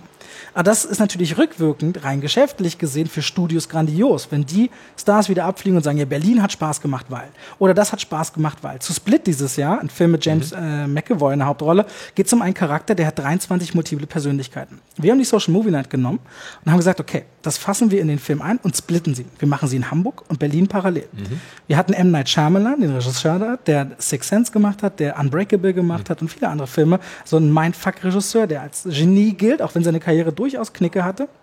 Wir hatten James McAvoy dabei und wir hatten äh, Anya Taylor-Joy, die Hauptdarstellerin da. In Hamburg haben wir das Ganze so announced und haben per Livestream nach Berlin geschalten und gesagt, ey cool, schade, dass wir nicht in Berlin sein können, aber toll, dass ihr in Berlin auch bei der Social Movie Night seid und gegrüßt. Und die Berliner haben sich darüber gefreut und haben halt so getan, als wäre es ein Livestream. In Wirklichkeit war es 40 Minuten versetzt. Und wir sind alle, nachdem in Hamburg der Film angefangen hat und sich auf der Bühne gefreut haben, nach Berlin gereist innerhalb von zweieinhalb Stunden und standen am Ende des Films auf der Bühne in Berlin. Und die Leute sind ausgerastet nach dem Film Glaub James McAvoy, ja. M. Night Shyamalan. M. Night Shyamalan an dem Abend war wie noch essen, klopfte mir auf die Schulter und meinte, hey, geile Idee, hat Bock gemacht. Und das wiederum bei einem Studio, wenn die nachher sagen, ey, M. Night Shyamalan fand diese Idee geil und die erinnern sich auch wirklich, die tun nicht nur so. Die erinnern sich zwei Jahre später, ey, da war ich schon mal, das war cool, das, das machen ja, wir wieder. Ich, auch was, was die halt nicht erleben. Die kriegen halt, wahrscheinlich spulen die ihren Standard ihr Standardprogramm rum, sitzen in ihrem Hotelzimmer, 500.000 ja. Journalisten kommen rein, die sagen 500.000 Mal die gleiche Antwort auf die gleiche Frage und denken sich dann am Ende des Tages, Bäh. Ja, genau das ist es. Und ja. M. Night zum Beispiel hat in Hamburg ja auch mitgelogen vor der Kamera und sagt, ey, sorry Berlin, dass wir nicht da sein können. Und er wusste natürlich, dass, dass, mhm. dass wir äh, darüber fahren werden. Und er hat es halt genossen, genauso wie James McAvoy. Der setzt sich in die erste Reihe und hat dann gesungen mit den Leuten, weil dieser Vibe bei so kreativen Leuten, wenn das geliebt wird, was sie dort sehen und auch mal außerhalb von den USA merken, ey, das kommt hier so an, das fasziniert sie selber und macht einfach große Freude und großen Spaß. Und äh, ich erinnere mich zum Beispiel ähm, Jason Blum von Blumhouse mhm. Productions. Der hat Whiplash gemacht, macht die ganzen Horrorfilme äh, wie Purge, aber auch eben Split beispielsweise. Grüßt auch in Videos regelmäßig und sagt, ey, sorry, dass ich heute nicht da sein kann, bevor, bevor der Film kommt, aber ich war schon mal bei Purge da und cooles Event und genießt es. Also wir merken eins zu eins, dass die Leute sich äh, engagieren, dass sie reagieren und an der Stelle auf jeden Fall auch Freude haben, dabei zu sein. Und das ist halt so die Idee dahinter. Und um das nochmal abzuschließen an der Stelle, diese positive Rückmeldung zu den Studios führt ja vielleicht auch irgendwann dazu, wenn sich nachher die Frage stellt, welcher Film macht man mit welchem Regisseur und die sich in Hollywood fragen, okay, mit welchem Studio hatte ich gute Erfahrungen in der Gesamtheit, da spielt das schon eine Rolle. Vor allem, wenn man nach Berlin kommt und die Deutschen ja auch so als humorlos gelten und Co. Und ich habe das schon erlebt, wie Regisseure bei normalen Premieren dastehen und kaum Feedback bekommen, kaum irgendwie, dass die Leute Spaß haben, dass sie jetzt da sind, dann kann das schon wirklich wehtun. Und wir hatten aber auf der Gegenseite Dwayne Johnson, die Leute aufgestanden, ausgerastet. Kevin Hart war dreimal bei der Social mhm. Movie Night. Der hatte Hochzeitstorte angeschnitten mit Josh Gad zu den, zu den Wedding Ringern damals. Einfach so lustig, wenn er versucht, Deutsch zu sprechen, äh, oder, oder, oder der großartige jetzt äh, Tom Hiddleston, der als Loki aus den mhm. Marvel-Filmen zum Beispiel bekannt ist, den hatten wir da zu einem Film im IMAX, der dann auf Deutsch sich auch bedankt hat, dass wir ihn so herzlich empfangen haben. Und das geht einfach runter wie Butter. Und das haben wir in Deutschland einfach sonst nicht. Aber das ist auch das Schöne. Die Leute lassen sich begeistern, wenn man einfach mal ein bisschen Freude und Leidenschaft an den Tag legt. Und wenn man halt auch mal ein bisschen ausbricht aus dem Standardprogramm, glaube ich. Absolut. Das, ja. Da muss man auch mal wagen und ausprobieren. Das, das, viele Dinge werden auch abgesägt, weil dann manche Stars sagen, machen wir nicht, finden wir nicht so gut oder finden wir nicht so spannend. Und andere Sachen finden anstatt, da denkt man sich ernsthaft. Also ich weiß noch, Patrice, der frühere, frühere MTV-Moderator, der die Interviewsektion auf meinem Kanal macht, einer meiner besten Freunde, der ist damals zu Miami, Next Level Miami, mit, mit Ice Cube und Kevin Hart mit dem Trabi quer durch Berlin. Die sind zum Mustafas Kebab gefahren. Die beiden sind rein, haben den Laden gestürmt und wollten selber Döner machen für die Zuschauer. Kevin Hart war ein Jahr später bei uns, meinte, hey, was war das nochmal, was sie gegessen haben für einen Kebab? Der hat sich, erinnert sich halt. Genial. Die vergessen auch, wenn sie so viel erleben, vergessen sie das nicht, wenn sie was Besonderes erlebt haben. Genau darauf setzen wir. Wächst es irgendwann mal über den Kopf? Also ist das so, dass du, dass du denkst, wow, ey, jetzt kommt hier, jetzt kommt hier die Creme de la Creme von Hollywood, mit denen ich abends noch mal essen gehe. Es ist das irgendwo so ein Punkt, wo du sagst, uff, muss ich vielleicht hier irgendwie mal so ein, so ein bisschen in Gang runterschalten? Ach nö. Also inzwischen geht das in so einem Tempo, dass man sowieso nicht mehr dazu kommt, alle Dinge immer zu realisieren.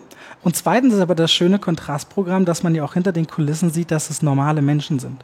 Ja. Das ist sehr beruhigend, wenn man das sieht. Und nachdem wir Leute jetzt auch wie Matt Damon, ist ja auch ein Riesenkaliber, äh, da hatten und die Leute im Publikum so respektvoll klatschen, denkt man sich, okay, Matt Damon, Keanu Reeves, das sind schon mal zwei Menschen, die will jeder mal vielleicht getroffen haben. Und wenn es da dir nicht über den Kopf wächst, dann ist gut. Also rein vom, vom Ego her mhm. sowieso nicht. Also sich darauf einzubilden, mit Damon war auf einer Veranstaltung, die du organisierst, das bringt's nicht. Also da weiß man, das ist ein Gesamtpaket und da arbeiten so viele Leute dran, daraus irgendwie zu viel Stolz zu ziehen, das würde keinen Sinn machen. Über den Kopf wachsen nicht, weil da sind so viele verantwortliche Leute mit drin, die das jetzt so viele Jahre zusammen immer wieder auf die Beine stellen und auch mit so viel Vertrauen, dass die Studios sagen, ihr kriegt hier unseren Star in eure Hände und alle arbeiten da zusammen und passen auf funktioniert toll. Kann man grob umreißen, wie viele Leute an so einer Social Movie Night beteiligt sind? Wenn wir zum Beispiel ein kleines, in Anführungszeichen, Event machen, wo wir dann nur 500 Leute zu Gast haben und kein Hollywood-Star, das heißt ja schon mal eine enorme Einschränkung mhm. der Security. Wenn der Film bereits in den USA gestartet ist, heißt das, wir müssen den Leuten nicht die Handys abnehmen, keine Sicherheitstore aufbauen. Wenn wir zum Beispiel nicht wahnsinnig viele Aufbauten an Sachen machen, die Leute vorneweg noch spielen mhm. können, wird da auch nochmal Personal eingespart. Also wir kommen auf bei kleinsten Events vielleicht 20 Leute und bei großen auf 80, 90. Okay. Wow. Vielleicht auch dann größer. Also wir waren auch schon Teil von Europapremieren, dann sind da wahrscheinlich 150 Leute mhm. zugange. Also das skaliert dann wirklich je nachdem, wie groß wir die Sache abfeiern wollen. Das liegt aber auch am Film selber. Kleinere Filme haben andere Budgets und trotzdem habe ich persönlich immer Lust, das zu machen. Ich akquiriere oft auch selber und sage zu den Studios, ich will zu diesem Film was machen. Bitte, mhm. bitte lass es uns tun. Was dann manchmal dazu wird, dass sagen, okay, aber da können wir nichts Großes machen. Und andere Filme wie Fast and Furious 8 sind riesig. Da wird das ganze Sony Center umgebaut und zehn Autos aus den Filmen reingestellt, Fahrsimulatoren und alles. Manche Filme brauchen den großen Auftritt und andere sind nun mal kleiner angelegt und lassen das dann auch nicht zu. Deswegen skaliert das jedes Mal, je nach Inhalt. Hat sich das vielleicht auch jetzt ein bisschen gedreht? Weil am Anfang hast du ja gesagt, musstest du eher so ein bisschen betteln und, und quengeln und ja, komm, lass uns doch was machen. Und viele haben eher so ein bisschen abgewogen gesagt, naja, nee, das ist Quatsch. Äh, dass man jetzt sagt, nach, keine Ahnung, wahrscheinlich ist der, war der Punkt schon vorher da, aber halt nach 50, 54 Social Movie Nights ist es einfach so, dass es mehr äh, Response gibt von den Studios oder die auch vielleicht von sich aus äh, agieren und sagen, hey, wir haben hier was, willst du das machen? Ja, also die, die, die Reaktion der Studios ist schon wesentlich größer. Wir sind oft ein halbes Jahr bis zehn Monate ausgeplant in der Reihe im Vorfeld, okay. weil viele schon fragen, könnt ihr euch da grob schon mal äh, was frei halten? Es gibt ja auch sogenannte Trade-Shows, wo Studios ihr Kinoprogramm für das kommende Jahr vorstellen. Und da haben sie auch schon in ihren Budgetplanung bestimmte Slots, wo sie sagen, oh, da wäre vielleicht Social Movie Night toll. Und dann gucken wir, wie wird der Film sein. Ich mhm. versuche den so früh wie möglich zu sehen, manchmal Monate vorher, um dann nochmal zu sagen, ah, ich glaube, das passt doch nicht oder das passt mhm. doch sehr gut in folgendem Rahmen. Und so haben wir sehr viele Anfragen auf dem Tisch. Das ändert nichts daran, dass ich immer noch oft sage, oh, ich würde lieber den und den Film und den machen. Aber wir sagen ungefähr die Hälfte aller Anfragen oder tendenziell sogar mehr ab, weil wir sagen, das passt dann wieder zeitlich nicht mhm. oder das passt vielleicht nicht unbedingt zu unserer Marke oder es passt nicht so, dass wir das mit dieser Leidenschaft umsetzen könnten, weil ich sage, der Film, der gibt mir nicht unbedingt das, was ich suche. Und da bin ich dann auch raus, weil ich dann sage, das macht keinen Sinn. Das ist nicht das, wofür wir stehen. Und das kann dann auch nicht im Interesse des Studios sein, wenn wir etwas halbherzig machen mhm. würden. So arbeiten wir dann nicht. Und deswegen gibt es ja auch viele andere, die sagen, vielleicht, aber ich finde den Film voll cool, deswegen mache ich was dazu. Mhm. Deswegen ähm, haben wir jetzt tatsächlich so ein bisschen den Punkt, wo wir teilweise ein bisschen Cherry-Picking betreiben können, was wirklich Spaß macht, weil wie lange ich Warner genervt habe, um zu Dunkirk eine Social Movie Night zu machen, das am Ende zu bekommen zu einem Christopher Nolan-Film, war toll. Das war also unser letztes Event und ähm, das ist natürlich eine schöne Sache.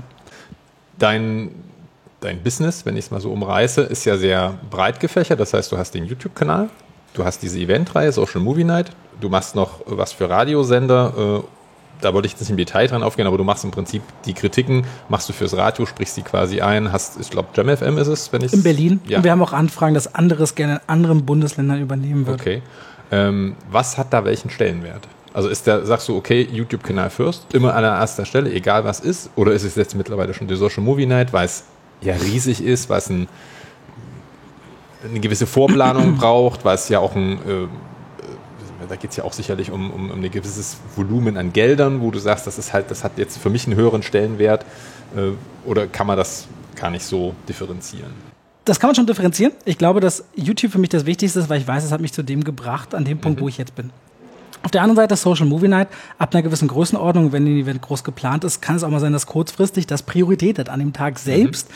wenn jetzt ein großer Trailer gebreakt wird oder irgendwas für YouTube machen müsste, dann geht's halt nicht. Dann bin ich nicht da und da verlassen sich hunderte Leute, dass sie einen schönen Abend haben. Das heißt, das hat punktuell natürlich auch Priorität. Radio, das mache ich quasi immer nebenbei, weil das muss ich irgendwie einmal die Woche aufnehmen oder wenn ich die Filme für den Monat schon gesehen habe, dann nehme ich einmal im Monat für den ganzen Monat auf und das, ich brauche für so eine Aufnahme drei Minuten und wenn mhm. ich den ganzen Monat habe ich in zehn Minuten aufgenommen, mhm. weil ich das gewohnt bin, im One-Take zu sprechen und dann das Kino ist in der Nähe vom Radiosender zu einem, wo ich oft muss, gehe ich danach darüber und das dann erledigt. Also das klingt manchmal aufwendiger, als es ist.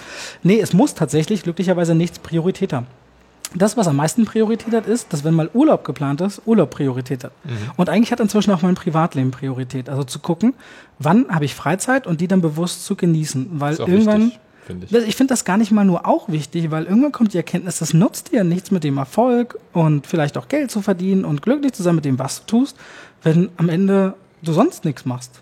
Das auch wollte jetzt, soll jetzt nicht okay. abwerten gemeinsam, aber viele äh, lassen das halt hinten runterfallen, weil die dann halt, ja, wozu? Ach, da kam also, noch mal eine Mail, da muss ich schnell noch mal und wo, da muss wo, ich noch mal. Wozu lebt man dann? Also das ist so ein bisschen die Frage. Und eine Mail lässt sich heutzutage super bequem ja unterwegs beantworten. Ja. Handys sind heutzutage so groß, groß, dass man alles, also ich jetzt manchmal in der U-Bahn acht Minuten beantworte in der Zeit sieben Mails. Steige aus der U-Bahn und das Thema Mails ist durch. Also ich beantworte meine Mails eigentlich innerhalb von zwei Stunden normalerweise, außer es sind eh Anfragen, wo ich weiß, die dauern zwei Monate, die sie stattfinden. Dann kann sein, dass man erst nach einer Woche eine Antwort oder nach zwei bekommt. Du hast sehr schnell geantwortet. Ich glaube nicht immer. Ich glaube, da lag auch mal wirklich ein paar Tage rum. Ja gut, aber die erste, die erste Response kam. Die kann instant ja, sein. Ja, ja, die war relativ schnell. Weil, weil ich es wichtig finde, jemandem, der eine Frage hat, gleich zu signalisieren, ja oder nein. Und danach hat das ja Zeit. Ja. So, danach also ist da, alles Von gut. daher war es auch kein Drama. Okay.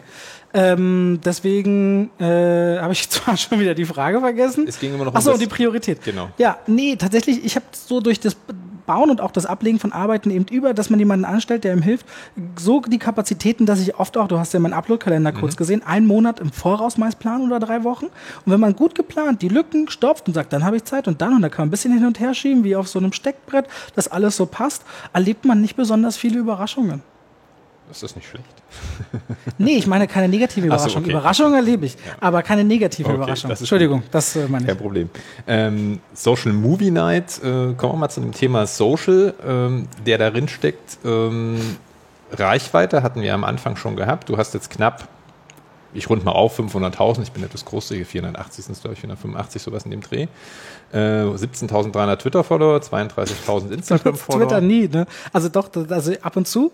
Aber wie da überhaupt 17.000 Leute zusammenkommen, ist mir bis heute ein Rätsel. Über einen YouTube-Kanal klickt. Also ich zum Beispiel gucke dann schon, okay, das ist jetzt jemand, den ich gerne gucke. Ich will dann schon auf dem Laufenden bleiben, wenn da zum Beispiel ein Video twittert oder sowas, dann. Ich denke mal, Twitter wird so gut wie nicht verwendet in Deutschland. Das ist ganz komisch. Also Twitter, ja, da vielleicht kenne ich mich da gar nicht aus, okay. Es, es kommt, glaube ich, sicherlich auf die, auf die, äh, ein Stück weit auf die Zielgruppe an, auch auf auf die Altersgruppe. Es gibt natürlich so ein so ein Schlag alt eingesessene Leute, die halt von Anfang an schon dabei waren, die das noch nutzen. Äh, in der Jugend kann ich es schwer einschätzen, wobei, wenn ich mir so größere YouTube-Stars angucke und dann in die Replies gucke, wenn da irgendwie ein mehr oder minder sinnvoller Tweet rausgehauen wird, denke ich mir schon, okay, es sind auf jeden Fall auch sehr viele jüngere Leute dabei, äh, die dann, keine Ahnung, 200, 300, 500 Antworten innerhalb von wenigen Minuten kriegen. Äh, also gar nicht genutzt, kann man vielleicht nicht sagen, aber sicherlich Twitter ist in deinem Fall jetzt das kleinste Social Network, äh, 32.000 Pi mal Daumen Instagram-Follower, 33.000 Fans der Facebook-Seite. Deine Videos sind summa summarum ungefähr 275 Millionen Mal angeschaut worden. Alle Videos zusammen sind, glaube ich, 1000. Ne, sind 4000 und. Mit, okay. Hä? Habe ich mich so verguckt? Meinst du, wie viele Videos? Ja. Es sind über 4000. Okay, da habe ich mich da irgendwie verguckt. Ich dachte irgendwie 1400, aber es kann auch sein, ich habe mich. Nee, dann war es vielleicht 4100. Das ist vielleicht genau das den Dreher vorne. Das, das wird wahrscheinlich sein. Ähm, wie wichtig ist Social Media? Mal jetzt, dass Twitter nicht so wichtig für dich ist. Also ich sag mal so, ich sehe das bei anderen, die natürlich mehr auf ihrer Persönlichkeit noch beruhen, ihre Inhalte, mhm. dass es für sie und ihre Vermarktung wesentlich wichtiger noch ist weil heutzutage ja auch viel über Instagram auch an mhm. Kooperationen und so weiter abgewickelt wird.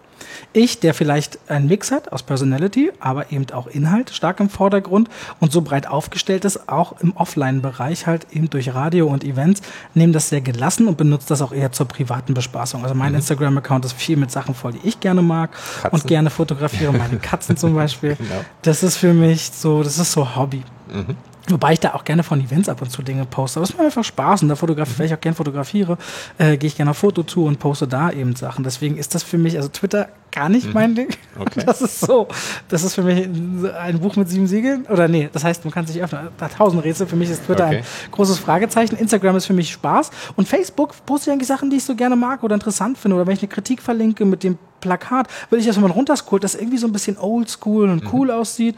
Da poste ich einfach Sachen, bei die ich so stolpere und wenn Leute auf Facebook unterwegs sind und sagen, oh, das ist interessant, finde ich cool, teile ich gern. Das wächst alles auch sehr langsam im Vergleich mhm. zu anderen Sachen. Finde ich jetzt aber auch nicht so schlimm, weil so nischige Sachen wie ein Typen, der über Film redet und 33.000 Leute auf Facebook, da haben ganz andere Kanäle, die riesig sind, viel weniger Follower in dem Bereich tatsächlich. Das, das ist, auch, auch im Verhältnis natürlich knapp 500.000 Follower bei YouTube und dann nur in Anführungszeichen ja. äh, 33.000 bei Facebook ist ja schon eine relativ große Differenz, aber äh, also ist Facebook dahingehend wichtig, dass du sagst, okay, du brauchst es jetzt auch, um die Klicks für die Videos Nein, äh, überhaupt zu bekommen? Nicht. Okay. Also das, das Transportieren von anderen Plattformen auf YouTube funktioniert kaum finde okay. ich. Also da, da hat man wen, also klar, man kann da vielleicht ein paar hundert, paar tausend Klicks je nach Reichweite rüberziehen. Oder wenn du eine Million Follower auf Instagram hast, vielleicht 40.000 Klicks, das ist ein enormer Streuverlust. Mhm. Also da kannst du vielleicht fünf Prozent transportieren, was ja eigentlich auch nicht viel ist. Und was Facebook letztendlich von deinem Post noch an deine Fans weiterlässt, ist ja auch nochmal eine mhm. eigene Frage. Also um das direkt miteinander zu vernetzen, klar, das kann man machen, um bestimmte Synergieeffekte auszunutzen. Äh, man kann auch sagen, man kann auch exklusiven Content für eine der Plattformen kreieren. Da gibt es verschiedenste Geschäftsmodelle um das irgendwie zu fördern. Aber ich nutze das tatsächlich weniger, weil ich für mich eben auch bei meinem ganzen Arbeitsweg gesagt habe, man kann viele Dinge noch optimieren.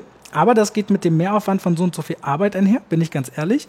Und ich habe den klaren Cut für mich gemacht. Ich will nur so und so viel arbeiten. Irgendwann muss Schluss sein. Mhm. Also bei 50, 60 Stunden die Woche muss spätestens Schluss sein.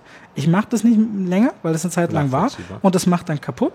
Ja. Und alles, was ich in diesem Zeitraum schaffe umzusetzen, mache ich und damit bin ich vollkommen zufrieden, wie sich das Leben so entwickelt und deswegen muss ich sagen, weiß ich, da gibt es schon Nachholbedarf und könnte Sachen besser machen. Ich tue es teilweise bewusst nicht. Gut, solange es nicht sag mal, notwendig ist und, und deine also das, was du damit erreichen willst, ist, dass du das, was du an, an Naja, rein geschäftlich wird es immer abbestraft, wenn jemand sein Potenzial bewusst liegen lässt, weil dann irgendjemand kommt, der es ausnutzen wird.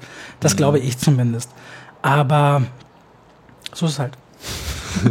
okay. ähm, du hast ja im YouTube-Umfeld, doch kennst du ja den einen oder anderen, die auf eine Social Movie Net mitkommen, du ja. bist mit vielen befreundet. Ähm, ist da so ein, so ein Punkt, wo du sagst, okay, hey, der hat anderthalb Millionen, der hat drei Millionen äh, Abonnenten. Ist das so ein Punkt, wo du sagst, hätte ich auch gern? Oder ist das schon, wo du sagst, ist es okay? Oder ich meine, es ist ja, es ist ja auch, wenn man es runterbricht, hat es ja auch was mit Geldverdienen zu tun. Also je, gut, der Abonnent an sich bringt erstmal kein Geld, aber je mehr natürlich da sind, umso mehr klicken am Ende. Wobei das auch, obwohl das sehr relativ ist. Also es gibt Leute, die haben Millionen Follower und verdienen manchmal so viel Geld da fragst du dich, das kann doch nicht sein bei dieser Reichweite, dass es so wenig ist. Mhm. Und andere verdienen exponentiell viel und das kommt auch darauf an, wie ist man eingestellt und vor allem, wenn man in einer Branche agiert, kann man sich oft noch ganz anders aufstellen, als wenn man zum Beispiel breitflächig Comedy macht. Da wirst du von mhm. allen Seiten viel weniger bezahlt. Marken finden das vielleicht auch nicht gut, mhm. sehen dich nicht in dem Image krass von dem, was sie tun und so weiter und so fort.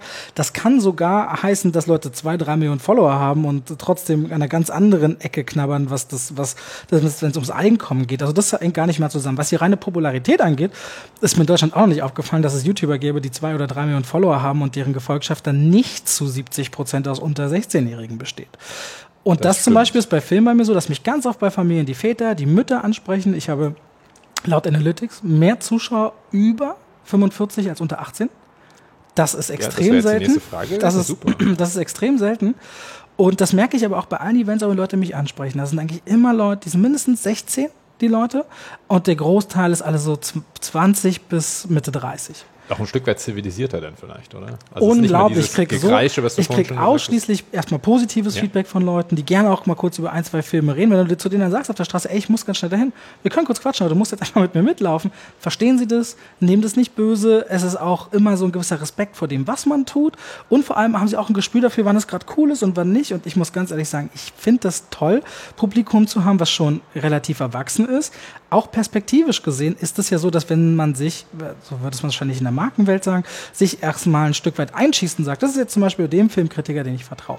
Mhm. Weil wenn der irgendwas sagt, jetzt haben wir diese Rede von der Grund, weil wenn der irgendwas sagt und ich habe festgestellt, wenn ich auf den gehört habe, dann hat das immer gestimmt mit dem Film, auf den höre ich jetzt immer.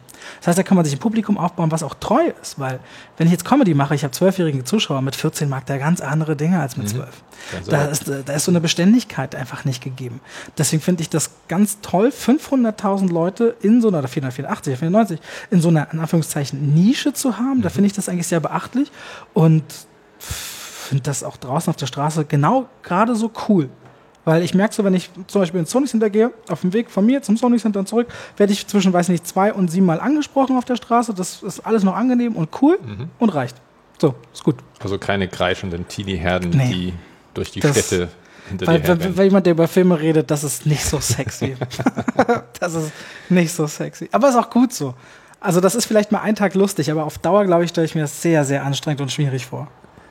Du warst mal eine Zeit lang, so wenn ich es richtig weiß, äh, bei einem MCN, also bei einem Netzwerk, äh, mhm. war glaube ich damals Mediakraft. Ja. Äh, das ja auch, wir sind ja auch ein bisschen in Schlagzeilen gekommen durch Unge damals und äh, noch ein paar andere Weggänge. Äh, mittlerweile bist du nicht mehr in einem Netzwerk?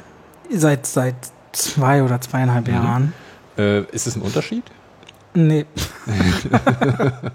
also nein, du, also, nö. also du hast keinen Share okay. und du musst nichts mehr abgeben. Ansonsten habe ich für mich festgestellt, aber ich bin auch eher so ein Typ, der Dinge selber organisieren kann und einen Überblick hat. Da muss man aber auch der Typ für sein. Mhm. Manche Künstler, weil sie eben Künstler sind, sind oft so verpeilt, dass sie das auch brauchen. Und da ist es wichtig, Input von Netzwerken und so weiter zu bekommen.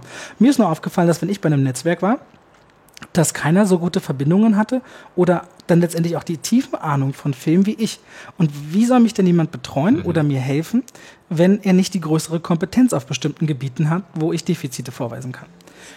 So ist es mir dann so ergangen, dass ich gemerkt habe, das nützt mir alles nichts, war an einem Vertrag mehr mitgehangen mhm. als mitgefangen. Habe das dann auch so hingenommen und dann einfach auslaufen lassen und dann war's das. Okay, also äh, im Prinzip erst für das, wo du sagst, okay, das, das will ich nicht oder kann ich nicht mehr selber machen, gibst du ja sowieso schon ab. Entweder Management hast du gesagt oder ja. deine Assistentin. Und äh, mit dem anderen, klar, äh, bist du ja mittlerweile wahrscheinlich auch in einem Status, äh, wo wahrscheinlich wenige Leute dir irgendwie Connections bringen können, die du vielleicht nicht sogar schon selber. Äh, Meistens ist das der Fall, kannst. glücklicherweise. Und das heißt aber nicht, dass so Netzwerke nicht immer wieder mit tollen Gründen kämen, ja, warum es nicht sinnvoll wäre, dort zu sein. Die sind halt Unternehmen, die wollen halt Geld verdienen. Das ist halt äh, Absolut. nachvollziehbar, aber. Ich hatte auch mit jedem großen äh, Netzwerk äh, danach Gespräche und Verhandlungen, aber das hat sich immer alles äh, nicht im Sand verlaufen, aber ich habe dann irgendwann die Hände über den Kopf zusammengeschlagen und gesagt, das kann doch nicht euer Ernst sein. Ja, das, ähm, ist, das ist äh, manchmal deprimierend und gerne wird dann einem gesagt, ja, so ist das Spiel. Und ich denke mir so, nein, das ist kein Spiel, das ist Zeitverschwendung für uns alle. So, und das ist dann manchmal ein bisschen schwierig. Aber gut. Aber so. du siehst jetzt Netzwerke an sich nicht grundlegend kritisch oder schon? Nee, ich habe also jeder, ja, jeder, der eine Geschäftsidee hat und versuchen will, ein Geschäft aufzubauen und Unternehmer ist und dann auch wirklich dieser Unternehmung nachgeht und seine Künstler meinetwegen auch toll betreut und Sachen für die er schafft, dann, und das ergibt sich Mehrwert für die Künstler, hat das absolut seine Berechtigung. Ich kenne äh, YouTuber bei Netzwerken, die sagen, großartig, ich finde toll und ihnen geht's besser dadurch, warum auch immer. Das muss ja nicht in meinem Lebensstil mhm. entsprechen. Würde persönlich aber eher Leuten empfehlen zu sagen, nehmt doch das Geld, was ihr an Share rausdrückt und stellt die Leute selber an. Mhm. Weil dann habt ihr die Leute mehr um euch rum, die sind für euch da, verstehen nur euch für, besser und werden nach einer auch. bestimmten Zeit euch viel besser Dinge abnehmen, weil sie intuitiv, weil sie einen kennen, schon im Interesse von einem mhm. handeln. Das ist mehr, als wenn ich irgendwo einen Partnerbetreuer habe, der noch äh, zwölf andere betreut. Mhm. Deswegen, ähm, ja, so eine Sache an dieser Stelle. Deswegen für mich persönlich nichts, aber sie würden ihn auch nicht so überleben und funktionieren, wenn es nicht für viele gut laufen würde. Nach mittlerweile sieben Jahren, hast du vorhin gesagt, bist du jetzt selbstständig, grob? Achso, naja, auf YouTube bin ich seit sieben Jahren, aber du musst ja auch. Ja, das lief die ersten, ich glaube, ich hatte nach anderthalb Jahren 10.000 Abos, da war noch nicht. Ziehen wir es mal, also mal nach fünf Jahren. Okay. Äh, retrospektiv, was fandest du gut, was fandest du schlecht, beziehungsweise diese Vorstellung, ein bisschen Vorstellung, die du da schon hattest, diese Erwartungshaltung, hat sich das erfüllt? Also ist das jetzt, das ist natürlich jetzt retrospektiv schwer zu sagen, wie habe ich damals gedacht, also wirklich gedacht oder wie glaube ich nur, dass ich damals gedacht ja. habe, aber ist das so, dass du sagst, okay, die Entwicklung ist eigentlich so, wie ich es mir vorgestellt habe, besser, schlechter? Also die Entwicklung ist äh, enorm viel besser, als ich sie mir vorgestellt habe oder auch gewünscht habe. Der Punkt, wo ich heute stehe und was ich machen darf und erleben darf, das ist für mich einzigartig gefühlt zugeschneidert. Das, was ich damit auch rein monetär mhm. verdienen darf, finde ich ebenfalls ist großartig und hätte ich auch, glaube ich, nicht gewagt, in so jungen Jahren so weit zu kommen. Mhm. Gleichzeitig auch einen solchen Lebensstil pflegen zu können und trotzdem die Sache zu lieben und nicht abzuheben in dieser Konstellation. Ich habe früher einfach nur davon geträumt, dass ich irgendwie in der Filmwelt Fuß fassen kann und etwas machen kann, was ich liebe. Am Ende ist rausgekommen, dass ich etwas machen kann, was ich liebe, dabei völlig, völlig unabhängig bin, nur nach meinem eigenen Gewissen handeln kann, dabei in einer Branche vernetzt bin, so stark wie ich es, glaube ich, nie als Schauspieler geschafft hätte, also in meinem Leben vorher, und zusätzlich die große Freude habe, dass ich Dinge erschaffen kann und kreieren kann. Sei es diese Eventreihe oder Ideen versuchen kann, Formate zusammen mit Leuten, die ich schon immer kennenlernen wollte. Und das hat so viele positive Aspekte. Das wäre naiv, wenn man davon mal geträumt hätte. Also das kann man sich kaum als mhm. Ziel stellen. Das Leben mal dann sowieso immer anders, als man denkt. Deswegen war ich froh, dass ich anders gehofft habe, weil sonst wäre es vielleicht nicht so gekommen. Sehr, sehr glücklich und sehr viel besser, als ich gedacht hätte. Das ist äh, schön, wenn man sowas von sich sagen kann. Geht ja leider nicht, nicht jedem so. Wahrscheinlich den meisten nicht. Na gut, also ich glaube schon, dass sehr viele nicht das tun, was sie lieben, beziehungsweise von dem, was sie lieben, nicht so gut leben können, wie sie es vielleicht müssten. Man muss an der Stelle ganz kurz sagen, ich habe vom YouTube-Kanal die ersten anderthalb Jahre gebraucht, um 10.000 Abonnenten zu haben. Ich habe die ersten drei Jahre, glaube ich, davon nicht leben können und habe das sieben Tage die Woche gemacht. Das ist eine Prüfung. Also das ist nicht, das will ich mal, muss ich wirklich allen ans Herz legen, die jetzt glauben, ich habe jetzt eine Idee, mach das und das wird hier die schnelle Nummer und das große Geld. Nimmst wirklich Entschuldigung. meine ganzen Fragen. Ja, das ist super, das ist schön. Es ist Beharrlichkeit, Ausdauer, vielleicht fertig gemacht zu werden, auf den Boden geworfen zu werden, wieder aufzustehen. Es gibt andere YouTuber, die sich grundlos auch teilweise über mich lustig machen im Internet. Ähm, das muss, man muss das ertragen können, auch in der Öffentlichkeit zu stehen. Also das gibt ganz, ganz viele positive Aspekte, aber man braucht auch ein dickes Fell ob man braucht Durchhaltevermögen, ob man muss auch dann weitermachen, wenn man in den ganz dunklen Stunden selbst mal vielleicht auch kurz nicht mehr an sich selber glaubt. Also das ist nichts, das muss man sich immer vor Augen führen. Erfolgreich wird man, glaube ich, selten, ohne wirklich geprüft zu werden. Das ist, glaube ich, wichtig. Es, ist, also, es wäre ein schönes Schlusswort, aber wir sind noch nicht zu Ende. okay. Ähm, Kannst ja hinschneiden. nee, nee, nee, nee, wir lassen das schon alles okay. in der Reihenfolge.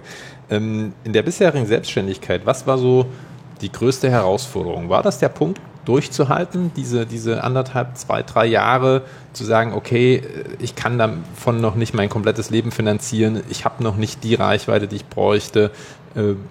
Oder gab es andere Punkte, wo du sagst, das war so nee, der finde, höchste Berg? Das, also ich finde, der höchste Berg, der ist irgendwie tatsächlich jetzt gefühlt so zur Zeit, wo okay. sich dieses ganze Online-Milieu, je mehr Geld reingesteckt wird, auch wandelt in so eine wertefreie Zone, wo man immer wieder Inhalte entdeckt und die Hände über den Kopf zusammensteckt und sagt, warum, warum wird das so gefeiert? Warum wird das so viel geguckt? Wo man sich dann auch fragt, warum oder was ist das für ein Publikum? Woran glaubt diese Gesellschaft? Wo stehe ich da? Bin ich irrelevant oder bin ich gerade relevant, weil man vielleicht kleiner ist, aber besonders eben dann doch die Leute erreicht, die man braucht? Aber vor allem die Frage in dieser ganzen Masse und mit diesem Ruf, der einfach raushält, warum machst du das tagtäglich oder für wen machst du das? Und ähm, es war einfach früher friedlicher. Früher gab es irgendwie ein klareres Wertesystem, wo sind die Grenzen. Hatte ich das Gefühl auf YouTube. Mhm. Da gab es auch noch mehr von, von YouTube selbst vorgegebenen Linien, wo bewegen wir uns in dem Bereich von dem, was okay ist und was nicht. Und das ist alles irgendwie völlig verfallen. Ich hoffe, da gibt es irgendwann mal Regularien, auch diese, und das ist aber eine gesamtweltgesellschaftliche Entwicklung, dieser zusätzliche Hass und diese Skrupellosigkeit in der Anonymität. Wann immer. Vermeintlichen Anonymität. Also richtig. Oder vermeintlichen ja. Anonymität. Wann immer Sachen politisch werden, oder sei es auch nur, es ist ein Kurzfilm, der sich mit äh, Homosexualität beschäftigt, und du feststellen musst, was für Leute dort ihre Meinung drunter kundtun. Und wie sie es dann auch teilweise machen. Ich habe sechs Wochen lang ein Refugees Welcome Shirt in meinen Reviews getragen. Ja, habe ich auch. Wie die, auch ein Interview schon dazu. Wie die Leute darauf reagieren teilweise ist. Du hast ja nicht, du hast nichts dazu gesagt. Du hast es nur angehabt. Also du hast kein Statement gemacht. Ja. Also ja, schon ein Statement gemacht, ja. aber jetzt, du hast nicht gesagt, hey, übrigens hier, Nein. sondern du hast einfach ganz normal einfach, ein Ding gemacht, was absolut. du immer machst. Hattest du halt nur kein Adidas oder Nike oder sonst was für ein Shirt an, sondern halt eins, wo Naja, der Unterschied war vielleicht, ich habe immer ein schwarzes Shirt getragen, bis zu dem Punkt. Jetzt trage ich seit einer Weile Hemden. Okay. Ich habe immer ein schwarzes Shirt getragen. Und dann hast du auf einmal kein schwarzes Shirt an und sagst dazu nichts. Das ist nochmal eigentlich ein größeres Statement, als irgendetwas mhm. dazu zu sagen. Das hat die Leute teilweise richtig, also viele, die das sehr mhm. positiv fanden. Das war mal, also es war immer eine Mehrheit, eine große Mehrheit, die das gut fand und befürwortet hat. Aber kein Video ohne Diskussion darunter, das fand ich schon spannend dass gerade, ich meine, Film ist ein kultureller Bereich und du triffst eine kulturelle Aussage, die Leute dann so aggressiv teilweise reagieren lässt, dachte ich, wow, interessant. Wurde ja auch manchmal, also zumindest frage ich mich das dann, warum verschwendet man seine Zeit damit? Es ist ja, es ist eigentlich schon schlimm genug, dass es Menschen gibt, die das nicht mögen, aber dann hat die sich auch noch die Zeit naja, nehmen und diese Aggression dann da reinpacken. Wer weiß, also ich, ich, ich habe manchmal gefragt, okay, stell dir vor, da ist jetzt jemand, der hat meinetwegen meine Kritiken schon zwei Jahre geguckt, fand das immer cool und hat vielleicht gesagt, Robert, den mag ich, oh, Entschuldige, vielleicht gesagt, Robert, den mag ich, weil mag ich einfach. Mhm. Aber vielleicht finde ich jetzt nicht unbedingt toll, dass Flüchtlinge ins Land kommen. So, nun trägt der Typ, den ich mag, eine völlig konträre Aussage zu dem, was ich eigentlich denke. Und auf einmal finde ich den, das finde ich den jetzt richtig scheiße. Deswegen, weil der das so trägt. Das kann die Leute ja nochmal extra aggressiv machen, weil sie sich hintergangen fühlen. Sie dachten, sie hatten vielleicht einen digitalen Freund und jetzt ist er ein digitaler Feind.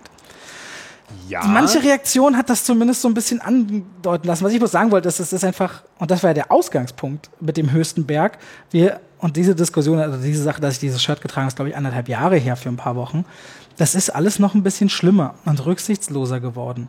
Und in der Konstellation, dass irgendwie alles geht im Internet, plus dass viele keine, keine, keinen Grundrespekt mehr an den Tag legen, ähm, das finde ich persönlich schade, weil in jedem beruflichen Umgang, wenn ich zum Bäcker gehe, mir Brötchen hole, dann sage ich, ich hätte gerne äh, fünf Brötchen bitte. Und dann kriege ich die fünf Brötchen und bezahle und dann heißt es bitte, danke, schönen Tag noch, auf Wiedersehen. Es gibt so einen Grundrespekt, wie man Selbst miteinander umgeht. Selbst in Berlin. Und die, ich bin hier geboren. Das ist die unfreundlichste Stadt, sagt man in Deutschland. Und das gibt es selbst in Berlin. Aber im Internet scheint das alles nichts zu zählen. Und ich vermisse manchmal in meinem Arbeitsumfeld, ich gebe mir wirklich Mühe mit dem, was ich tue, und da gibt es oft auch viel Dankbarkeit. Aber manchmal frage ich mich, wie können Leute so respektlos auftreten? Das lässt mich so ein bisschen grundsätzlich zweifeln. Ohne das jetzt ausweiten zu wollen, aber ich glaube, dass wir dann an der einen oder anderen Stelle auch die falschen Vorbilder in sehr hohen Ämtern haben, die signalisieren, dass man das vielleicht so machen kann und trotzdem okay. in, in bestimmte Häuser kommt. Das kann man jetzt so schwer, ja, also ja, ja, das kann man jetzt das ist ein eigener Podcast. Ja, glaube ich auch. Kann man stundenlang drüber reden. Ähm, von der größten Herausforderung zum größten Erfolg. Was war oder ist, ist es das Gleiche? Das, nee, diese nee. Herausforderung gemeistert zu haben? Dann? Ach so. Na, aber glaube ich, das habe ich nicht. Das ist immer so, ich frage mich das, ich habe so jeden Monat gefühlt einen Tag, wo ich hinterfrage, was ist das alles? Warum tut man das alles? Vielleicht bin ich da einfach so ein bisschen philosophisch veranlagt. Das muss gar nichts damit zu tun haben, ob ich die Sache selbst manchmal einfach nicht mag oder so. Der größte Erfolg ist, glaube ich, den Beruf und, und den Spaß daran im Einklang zu bringen mit einem glücklichen Privatleben. Mhm. Ich kann in beiden Bereichen jederzeit sein und vollkommen glücklich sein. Ich habe wieder das Gefühl, wenn ich arbeite, immer ständig zu arbeiten und in meiner Freizeit habe ich einen Haufen toller Freunde. Ich habe gesunde Familie und ich habe Zeit, alle einigermaßen zu sehen und ich habe auch Hobbys, die nichts mit Film zu tun haben. Das ist großartig. Super. Äh, das ist eigentlich trivial, aber trotzdem toll. wenn man es mal so nimmt. Naja, also, das ist so im Grunde, naja, im Grunde wäre das so. Du hättest jetzt auch sagen können, ja, dass ich halt den und jenigen Hollywood-Star getroffen habe oder dass ich äh, dieses und jenes das, das, Ding mir kaufen konnte oder was auch immer. Das sind ja, das ist, Menschen nee. sind ja unterschiedlich. Ja, absolut. Ja. Absolut. Und viele Leute würden auch vielleicht ähm, für den Erfolg, was hast du ja vorhin gesagt, so viel hinten unterfallen lassen. Aber ich glaube, wenn man mal im Leben irgendwann richtig unglücklich war oder man hat einen Menschen verloren, der verstorben ist, und dann kommt man in diese Ruhe und da ordnet sich ja immer alles. Was ist wirklich wichtig mhm. im Leben? Und sich das daran auch nochmal erinnern kann, ein, zwei Jahre später, dann sollte einem eigentlich ziemlich klar sein, was im Leben wichtig ist. Mein Kater, einer meiner drei Katzen, war also letzte Woche ein bisschen krank. Und wenn du dir dann wirklich Sorgen machst, das, das ist nur eine Katze in Anführungszeichen, ja, genau. das ordnet sich trotzdem schon. Ja. Wenn, wenn, immer, wenn immer das Thema Liebe, die Menschen oder Sachen, die du liebst, in Gefahr sind, dann weißt du, dass alles andere zählt einfach nichts. Richtig. So mein, meine Meinung. nee, absolut, absolut okay. Kommen wir zum, äh, zum Thema Buchhaltung. Das hast du so ein bisschen. Zum Thema was? Buchhaltung. Buchhaltung. Ja, also Steuergedöns. Ja, sehr gerne. Äh, das hast du schon so ein bisschen äh, vorne weggenommen, dass du dich damit nicht so wirklich auseinandersetzt. Du hast aber schon so. Du hast ja gesagt, du machst jeden Monat deine Steuern, also die monatliche Umsatzsteuervoranmeldung machst du selber. Oder? Nein.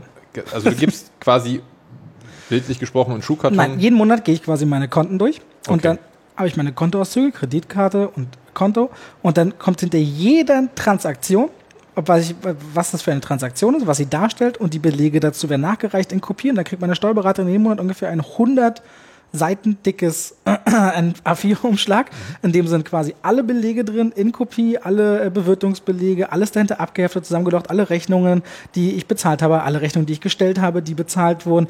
Alles, was absetzbar ist, ist dann dort drin und das ordnet sie dann in endlosen Ordnern, tippt alles fleißig ein und schreibt mir dann äh, immer nachher halt dann zurück. Erstens macht sie die Lohnabrechnung, auch für meine Mitarbeiter und äh, das andere ist, äh, kriege ich dann quartalsmäßig, was ich dann wieder zahlen muss an Einkommensteuervorauszahlung mhm. und dann äh, was für äh, Umsatzsteuer ich ich vorauszahlen muss und im Grunde schreibt sie mir zurück, was ich wann, wie, wo überweisen muss und fragt mich dann am Ende des Jahres immer noch so ein paar Sachen mit, wie viel haben sie ihr Fahrrad benutzt und ihr Auto, Fahrtenbuch mhm. und so weiter und so fort. Ähm, was sie alles brauchen, das schicke ich ihnen alles zu. Aber okay. das ist alles, was ich mache. Ah, du hast aber schon, mal abgesehen vom Kontostand, das ist ja das eine, das Einfache, du hast jetzt schon so im Überblick, wie dein Geschäft sich entwickelt. Also, ja. okay. Ich kriege ja auch monatlich eine, eine, eine ähm, oh Gott, wie heißt das? Sind die. Äh, Summ- und Seitenliste? Oder? Ja, die sowieso. Aber ich kriege ja auch die betriebswirtschaftliche. BWA. BWA, genau. Mhm. Und da sehe ich ja direkt im Vorjahreszeitraum mhm. oder im Vormonat im Prozent aufgerüstet, äh, aufgeschlüsselt und jeden einzelnen Posten, was ich wie verändert habe. Und du guckst dir das aber, also du guckst ja, auch schon. Da gucke ich, mir, guck ich mir fünf Minuten drüber okay. und siehst, okay, vielleicht zum Vorjahr so und so viel Prozent mehr verdienen. So, ne? Und dann weiß ich, alles gut. Alles gut. Gut. Ja, ich weiß, wie viel vom Konto wirklich mir gehört, was an Steuern zur Seite gelegt wird. Alles gut. Also die wichtigen Aspekte. Super. Ja. Aber das liegt eigentlich nur an der einfachen Basis, dass ich von einem Euro 50% zur Seite lege für Steuern, mhm. wobei das eigentlich meist zu viel ist, aber es gut ist, extra gespart ist. Mhm. Nochmal 20% bis 25% spare und von dem Rest versuche alles andere im Leben zu genießen und zu gestalten. Super. Bleibt die Grundidee von mir. Das hat bis jetzt funktioniert. Damit sind wir fast durch. Ja. Jetzt kommt meine obligatorische Schlussfrage. Wenn ein Freund, Schrägstrich Freundin, zu dir kommt und sagt, hey Robert, ich bin irgendwie nicht so glücklich mit meinem Job oder keine Ahnung, frisch ausgelernt oder was auch immer, äh, ich würde mich gern selbstständig machen was würdest du ihm, ihr raten? Na, dann würde ich sagen, du wirst es nie rausfinden, ob dich das glücklich macht, wenn du es nicht ausprobierst. okay. Irgendwelche warnenden Worte? Ich würde sagen, wenn du dich selbstständig machen möchtest, ich habe gerade so einen Fall tatsächlich in der Familie, dann stelle ich darauf ein, du wirst immer ein bisschen Angst haben, bei dem, was kommen wird, besonders am Anfang, weil alles erstmal neu ist. Wenn ich dir irgendwie helfen kann mit Tipps, dann lass mich das gerne wissen. Wenn du das Gefühl hast, ich gebe dir zu viele dumme Ratschläge oder das nervt dich, dann lass mich das auch wissen, dann höre ich auf zu reden. Und grundsätzlich, wenn du glaubst, dass dich das glücklich machen kann und das dein Traum ist, dann versuch das. Und wenn es hart wird, dann halte durch. Denn das wird nicht auf Anhieb alles klappen. Das wird auch schwer werden. Das wäre dann mein Hinweis. Ich würde nicht davon ausgehen, dass das sofort alles so funktioniert, wie jemand äh, es plant am Anfang, aber dann sukzessive nach eben diesem geprüft werden, mhm. was ich immer sage, ähm, dann kann das äh, was werden. Deswegen, ich würde immer sagen, ja, ich bin sowieso, also wenn jemand zu mir kommt und sagt, ich bin unglücklich, dann sage ich, dann ändere was. Das ist ein guter Rat. Ja. Fällt vielen schwer, aber es ist ein guter Rat.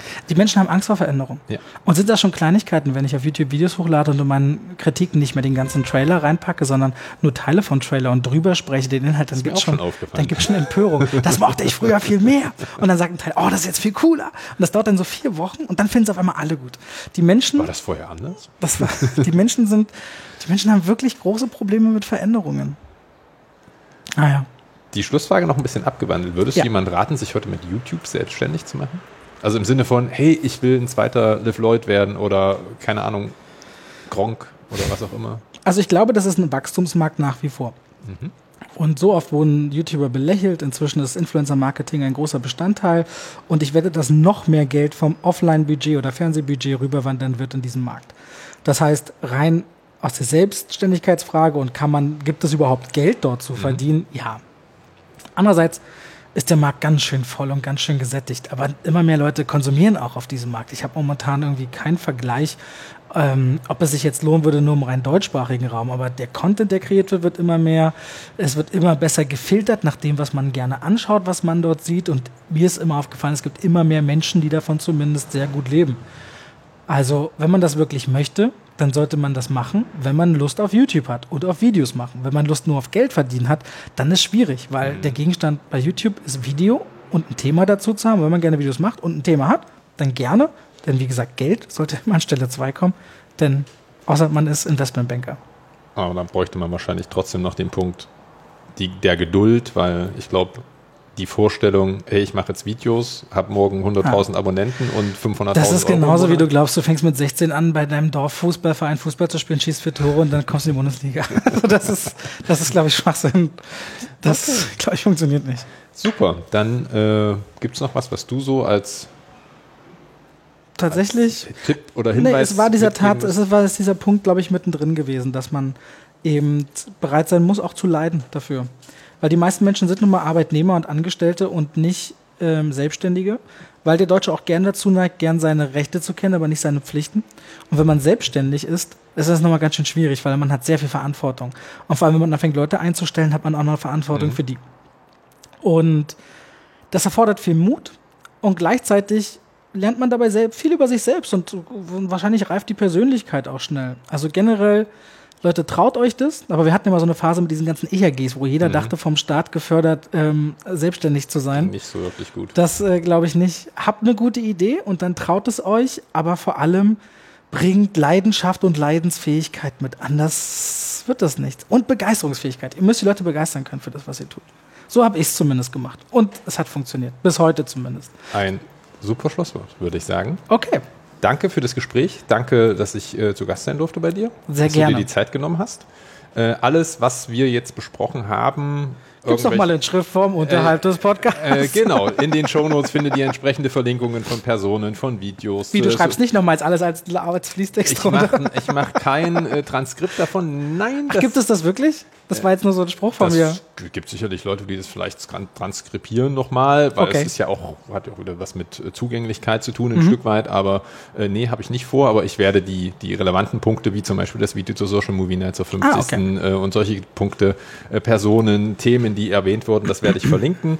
Äh, die Links zu den äh, für Robert nicht ganz so wichtigen Social Media Kanälen findet ihr ebenfalls unten. Das war so nicht gemeint. Äh, Instagram, ich mache das total gerne. Ihr könnt da Also wer Katzen mag und Urlaubsbilder, äh, ist auf jeden Fall auch da richtig.